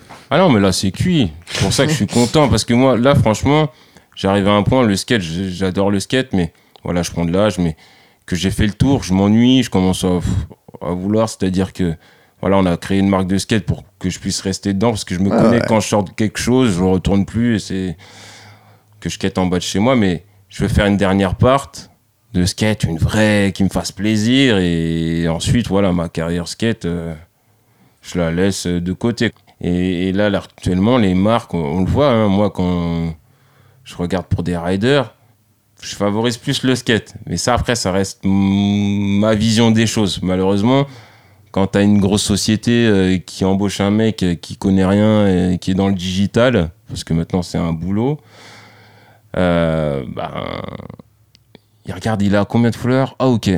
Il, et- il sait pas faire flip, on s'en fout. Regarde, ça y est, il a une communauté là. Allez, envoie-lui Ah deux, trois ouais, stuff y a là, on la bien. commu, ouais. voilà, c'est ça. Et c'est que, c'est que maintenant aussi, les skateurs qui sont bien payés, voilà, comme Aurélien, après, c'est des, c'est des skateurs. Aurélien Giraud. ouais. Voilà, c'est des skateurs d'exception. Quand je dis ça, c'est des skateurs qui ont un truc en plus, qui se balarent, qui font des vraies choses, qui. Tu vois ce que je veux dire? Aurélien, c'est quand même un skateur d'exception. Ça, c'est moins qu'on puisse dire. Moi, voilà, moi j'ai toujours dit, hein, euh, moi je l'ai, je l'ai vu petit, je lui ai dit, euh, est-ce Ouais. que tu veux qu'on parle de ce moment-là maintenant ou... Non, vas-y, si tu as d'autres choses à dire sur euh, le skate d'aujourd'hui, ouais, qui est Ouais, très très différent. Ouais, c'est que maintenant, bah, c'est par rapport à tes followers, pas à ce que tu vaux, à ce que t'es. C'est-à-dire que tu peux avoir des followers et être un gros connard. Bah, ils en ont rien à foutre. Et le problème qu'il y a aussi pour gérer pour les skateurs qui sont pas d'exception, hein, quand je parle des skateurs lambda qui skatent bien, mais qui ont pas un niveau non plus international, demander contrat devient très compliqué pour qu'ils gagnent leur vie. Pourquoi? Parce que, en fait, tu vas avoir toujours, euh, j'allais dire un petit nom d'oiseau, mais on va essayer d'éviter, mais toi, tu vas demander qu'on te paye 1000 balles par mois pour faire tant, parce que toi, ton temps, ton skate, ta vision des choses que tu as prévues, bah, pour toi, ça vaut 1000 balles. Bah non, tu as un autre skater qui va arriver de derrière et qui va dire, bah vas-y, donne-moi 200 par mois. Mais le problème qu'il y a, c'est que il va toucher ses 200, il va faire, mais il va râler. Et ça, c'est le problème du skater, quoi. On réfléchit jamais avant des conséquences. On, prend ce qu'il y a et après on râle. Et ça, je l'ai toujours vu depuis que j'ai commencé le skate. C'est qu'ils prennent les miettes et ensuite ils râlent. Non, il faut négocier d'abord, négocier ce qui est possible de faire correctement. Et puis ensuite donne un truc, tu vois. Ouais, après, c'est vrai que mais par contre, dès qu'il y a des histoires de managers et tout, c'est les premières choses que les gens euh, vont, vont, pointer du doigt et ils vont se moquer. Bah, dire ah, un tel a un manager, c'est le premier, c'est un truc qui choque plein de gens. Et en tout cas, ce qu'il faut, c'est clair qu'à un moment, il y a des gens qui puissent négocier l'argent parce que. Ouais, mais il n'y a pas besoin d'un manager forcément. Un mec qui skate en bas et qui a un niveau européen, il peut négocier lui-même. S'il n'est pas bête, il sait compter. Ouais, mais il sait faire des recherches, il sait. non. S'il casse les prix, euh, c'est valable dans tous les milieux de casser les prix. C'est que là, là, on trouve toujours des excuses aux skateurs. Suite un peu du jeu, tu peux te gérer tout seul. T'as pas besoin d'un manager. C'est à toi de dire combien tu vaux et pas descendre en dessous, c'est tout. C'est à partir du moment où toi tu dis ce que je fais, bah, ça vaut tant. Si toi tu es d'accord avec ce prix-là, bah, tu le fais pour ce prix-là. Si on te propose moins, tu dis bah non, je préfère ce prix-là. C'est possible, oui ou non. Si c'est pas possible, en fait, faut pas que les gens sautent dessus. Faut pas accepter les choses qui te conviennent pas. Parce que dans six mois, tu râles. Et c'est ça le problème finalement. Et après, est-ce que aussi, enfin, c'est un truc que je constate, c'est qu'il y a beaucoup de gens très très forts en skate aussi ah bah, aujourd'hui. actuellement, ouais, on est arrivé sur une ère où c'est de la PlayStation. Hein. faut dire ce Je crois que c'est une bonne expression qui définit bien. Ah, euh, c'est de la PlayStation maintenant. Hein. C'est à des mecs qui inconnus. En fait, maintenant, c'est plus à ton niveau de skate. C'est pour ça que les gens évoluent de plus en plus. C'est que nous, avant de savoir qu'un trick c'était possible ou réalisable, fallait qu'on le voit de nos yeux. C'est-à-dire que non, c'est vrai, l'époque. carrément, ouais. Tu vois, euh, avant le mec il faisait très flip l'île, jamais de l'avion, on, se dirait on pouvait faire ça. Pourtant on sait faire un 3-6 flip, on sait faire un crook, on sait faire un no Mais à l'époque, jamais de l'avion, on aurait pensé c'est possible 3-6 flip l'île. Si tu faisais ça euh, avant, mais là t'étais pire qu'un monde. Déjà Ronnie Krieger, à l'époque, tu te rappelles Lui, c'était un mutant, on l'appelait l'alien. Mais il faisait pas les tricks de maintenant. C'est-à-dire que nous, on avait besoin de voir les tricks pour, pour se dire que c'était réalisable. Alors que là, on est arrivé à une ère où ton cerveau, il s'est habitué à voir des trucs que tu n'as jamais vus, en fait, et tu dis, en fait, tout est possible. Finalement, ton cerveau, il s'est, comment dire, il s'est adapté. C'est-à-dire que maintenant, tu as une idée farfelue, tu dis, bah, je peux la faire. Tu vois, t'as plus ce truc de, de devoir regarder une vidéo. Tu vois, je sais pas si tu vois ce que je veux dire. Ouais, après c'est aussi l'évolution du skate où les gens euh, sont, ont juste à appliquer des, effectivement des combinaisons peut-être euh, et ils sont capables de le faire. Alors qu'à un moment il fallait les inventer. Il fallait, les inventer, montrer que ces combinaisons étaient possibles pour pouvoir le faire. C'était possible, ouais. Voilà, c'est ça en fait, c'était le possible. Et les jeunes de maintenant, en fait, ils vivent dans tout ce qui est possible. Donc c'est normal que maintenant ils arrivent, ils font des trucs que nous on est largués. On se dit putain, c'est pas possible. J'ai vu hier sur Insta un mec qui fait switch front 3-6 euh, euh, switch, switch Swiss back. Ouais, ouais, ça c'est impossible. Sur un truc en descente. Ouais, je l'ai vu. mais après, comme tu dis, ouais, c'est des. Enfin, c'est. Il y a des mecs, quand tu vois après une part 2, bah, c'est inintéressant. Et ils sont hyper forts sur Insta. Ils sont et, et deux minutes de part ou trois minutes de part, euh, c'est bah, ça, ça, c'est la nouvelle génération. Et ça, c'est la faute à Aurélien. Je lui ai déjà dit, c'est ta faute que ce monde, il, a changé. Et il se rend pas compte qu'il peut influencer le monde. C'est que c'était l'un des premiers riders sur Instagram à casser Instagram, c'est-à-dire à mettre des tricks de part. Ah, d'accord. Tu vois ce que je veux dire? Il n'y avait pas ça avant. Moi, j'ai pas du tout suivi son. Ah ouais, ça n'existait pas. Il n'y avait pas ça, ce délire. C'était pas. Les gens, ils servaient, ils gardaient toutes les. Ah, les tu veux dire, ouais, parce que moi, ça m'a beaucoup choqué quand les mecs, ils mettaient les bangers de part directement. C'est ça Bah, que c'est Aurel le premier à avoir ça, ça m'a sorti, tellement sorti. choqué. Enfin, les gens, il y a peut-être des gens qui diraient, enfin, qui vont me dire non, mais moi, je suis souvent sur les réseaux, je vois, je suis l'actualité. Le mec qui casse Instagram depuis ces trois dernières années, c'est Aurélien, parce que euh, moi, je lui dis de garder ses figures, il a fait des tricks de fou. Car pour ta part, ceci, mais c'est voilà, vous voyez, c'est la nouvelle génération. Ah, il est bien, il a envie de montrer, faire plaisir à sa communauté. Regardez, j'ai fait quoi tout de suite, maintenant, tu vois. Tu vois, ce qu'on n'avait pas. Nous, on était là, on gardait Ouais. nos trucs et on le dit dans deux ans, on le sort, tu vois. C'était incroyable, d'ailleurs, qu'on pense comme ça. Dans quand deux quand ans. je réfléchis maintenant, je dis, mais c'est complètement fou, quoi. C'est n'importe quoi. Bref. Et donc, il lâchait un banger, t'as mal à la tête, flipback 3-6, là, sur les marches. Moi, j'étais traumatisé. C'est là où je me suis dit, mais c'est pas possible. Ah, le sur skate. le 4 place 5 de la def. Faut que j'arrête le Ouais, skate. ouais. Parce qu'il y avait la rumeur quand même au début. Il, y avait, il avait fait un premier, un ollie flip back ou... et il y avait la rumeur qu'il avait fait 3-6 flip back. Il, y a- il avait juste posté un truc au début. Et après, finalement, il l'a posté assez vite. Quoi. Non, il a Donc, euh, posté direct, hein. Ah ouais? Ah, mais il m'a même pas. ent- euh, Attends, on lui a dit garde-la pour l'appart. Il l'avait déjà posté sur Instagram. Mais c'est que des bangers en fait. Il, il- c'est- je sais pas. Franchement, faut être dans sa tête ou il faut. Et même dans sa tête, tu sais pas ce qui se passe. Parce que ce qui est marrant, c'est que ça m'a choqué, parce que j'ai pas été sur Instagram très rapidement. Il postait direct les bangers.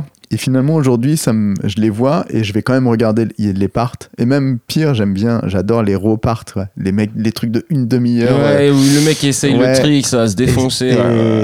Et, ça, c'est à l'opposé de tout ce qu'on a vécu, des mecs qui rendent tout first try. euh, Ouais, grave. Mais c'est intéressant parce que finalement, effectivement, on s'habitue et c'est pas du tout ce qu'on, comme avec ça qu'on a grandi, quoi. Et Non. On va aller euh, à- doucement à la conclusion. Parle-nous de ta relation avec euh, Aurélien Giraud, qui est Euh, bah Aurélien, comment dire? Bah c'est le petit frère hein. c'est le petit frérot qu'on suit depuis tout petit c'est-à-dire que moi j'étais juge au V7 Teenage Tour je crois ah à d'accord. l'époque et je le voyais arriver avec sa maman avec son casque ses protections se balarguer au-dessus d'une langue là à faire des airs et tout. Moi je me suis lié d'amitié avec lui parce que voilà il était tout petit tout choupiné là il était mignon puis il venait me parler, il me regardait avec des grands yeux. Je dis, ouais, ça va, tranquille. Et tout, il me demandait des autographes. Du coup, bah, je parlais avec lui, je suis resté un peu en contact avec lui, justement, parce que, bon, des fois, on parlait, il me demandait des conseils, etc. Puis ça s'est fait comme ça, finalement. On, on a gardé, on a gardé contact. Je lui ai dit de toujours croire en ce qu'il voulait faire, euh, qu'il allait percer, c'est sûr. Que s'il reste dans la même dynamique, euh, voilà, que les gens, ils, ils allaient pas être prêts, tu vois. Après, je sais pas si je lui ai donné de la force ou non. En, en tout cas, le but. la moindre interview qu'il fait, t'es, t'es nommé en- euh, comme euh, pas mentor, mais vraiment, euh, ton- Ah. c'est- t'es- tu es son skater favori. C'est assez Ouais, chouette parce me- que. Ça me gêne un peu quand même. mais c'est cool. en tout cas, il, il le dit tout le temps et c'est, intéressant. Ouais. Ouais, c'est. Je sais pas. Enfin, après, on s'est pas vu non plus des milliards de fois, mais on gardait Après, le contact avec Ah, les ouais. réseaux. Là, vous êtes tout le temps, quand il vient à Paris, Ouais, là, après, on était qui- tout le temps ensemble. J'allais à Lyon, je vais souvent avec lui. Moi, je l'ai poussé aussi à ce qu'il se casse aux US. Désolé les Français, mais bon, faut qu'il se casse là-bas. Je suis plutôt content pour lui, l'évolution déjà de son skate, parce qu'il est plus mature dans ce qu'il se fait. Enfin, voilà. En tout cas, c'est un sacré, euh, un sacré athlète. Ouais, c'est un ouf.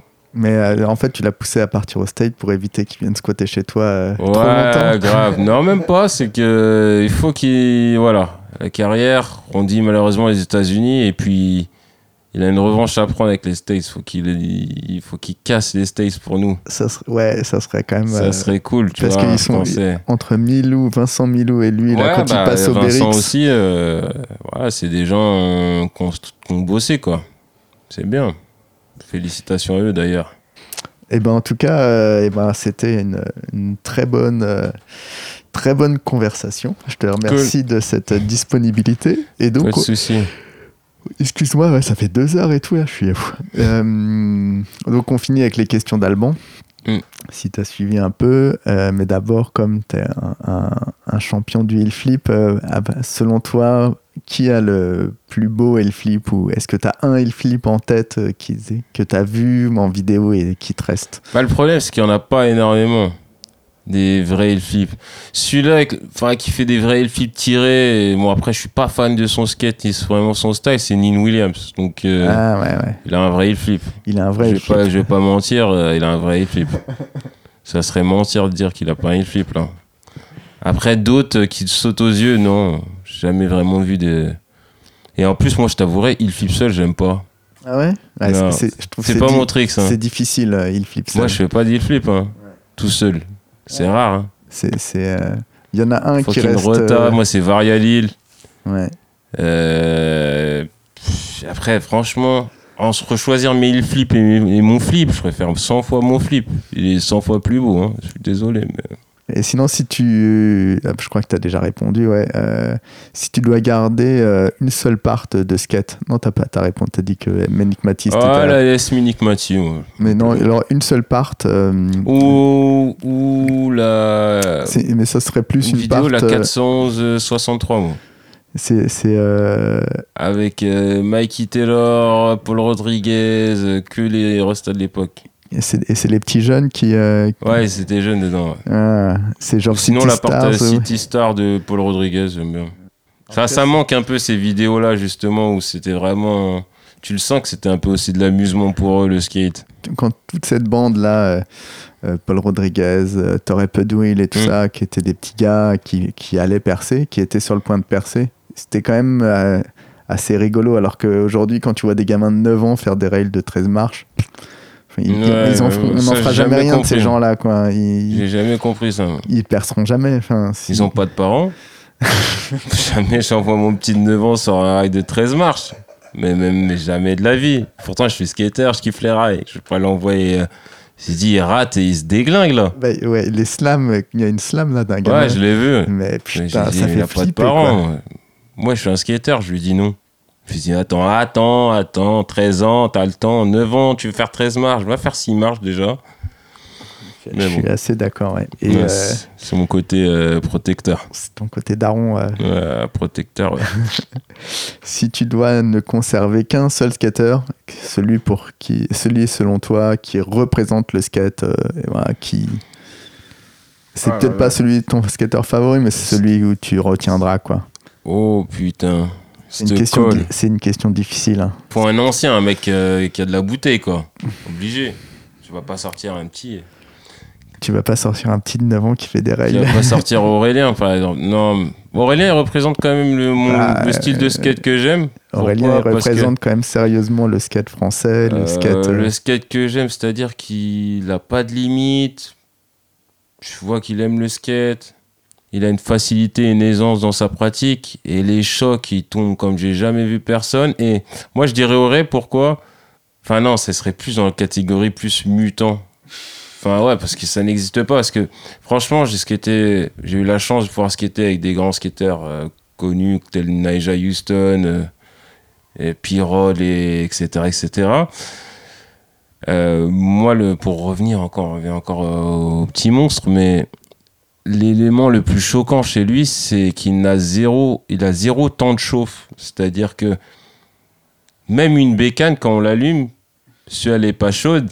Toi, toi qui as une très belle moto. Si tu l'allumes et que tu, tu, lui mets un coup d'axel pour monter de 0 à 100 à froid, le moteur, il, il peut sortir de la brêle. Bah, lui, il fait de 0 marche à 15 comme ça en hard flip, sans chauffe. Est-ce que, en fait, j'ai une image, mais j'arrive pas à la représenter, à expliquer aux gens. En fait, faut qu'ils le, voient de leurs propres yeux. C'est-à-dire que on va faire deux heures de caisse, il va descendre la voiture. C'est horrible de skater avec lui en street. C'est pas possible. Moi, je peux pas skater avec lui. Je... T'as même pas encore fait ton lit de chauffe. Le mec, il a déjà fait très flip. Hard flip. Oh, vas-y, je fais big spin flip. 10 minutes, c'est plié même pas. Quelles 10 minutes? Les trois premières minutes, c'est fini mais t'as rien, t'as as pas mal aux jambes, toi. Tu vois, c'est cet effet-là que. C'est pour ça que je pourrais pas dire que ça représente euh, vraiment le skate, parce que c'est pas du skate classique. C'est pas du skate classique, mais. Voilà. Mais moi, je trouve Paul Rodriguez représente bien euh, le skate, l'image. Euh, Shane O'Neill, le côté plus pur et esthétique, parce que j'aime bien. Euh, mais après, c'est différent de mon skate aussi. C'est beaucoup de tricotage, euh, pas trop d'hammer. J'aime bien un peu les hammers. Donc. Ah, Shane O'Neill, il, est- il est pas mauvais en hammer. Ouais. Ah, il est pas mauvais en hammer, c'est vrai, mais pas trop de. Il fait du high tech. Il fait pas du. Voilà. Il arrive à faire des gros switch flips. quoi. Mais en tout cas, ouais, après, c'est. Ouais, Ouais, tu- moi je dirais Paul Rodriguez, tiens. En tout cas, ces deux-là, c'est quand même des gars. Après, euh, après c'est des anciens, Karim Campbell, tout ça, Mike Carroll, Rick Et- Macron qu'à l'époque.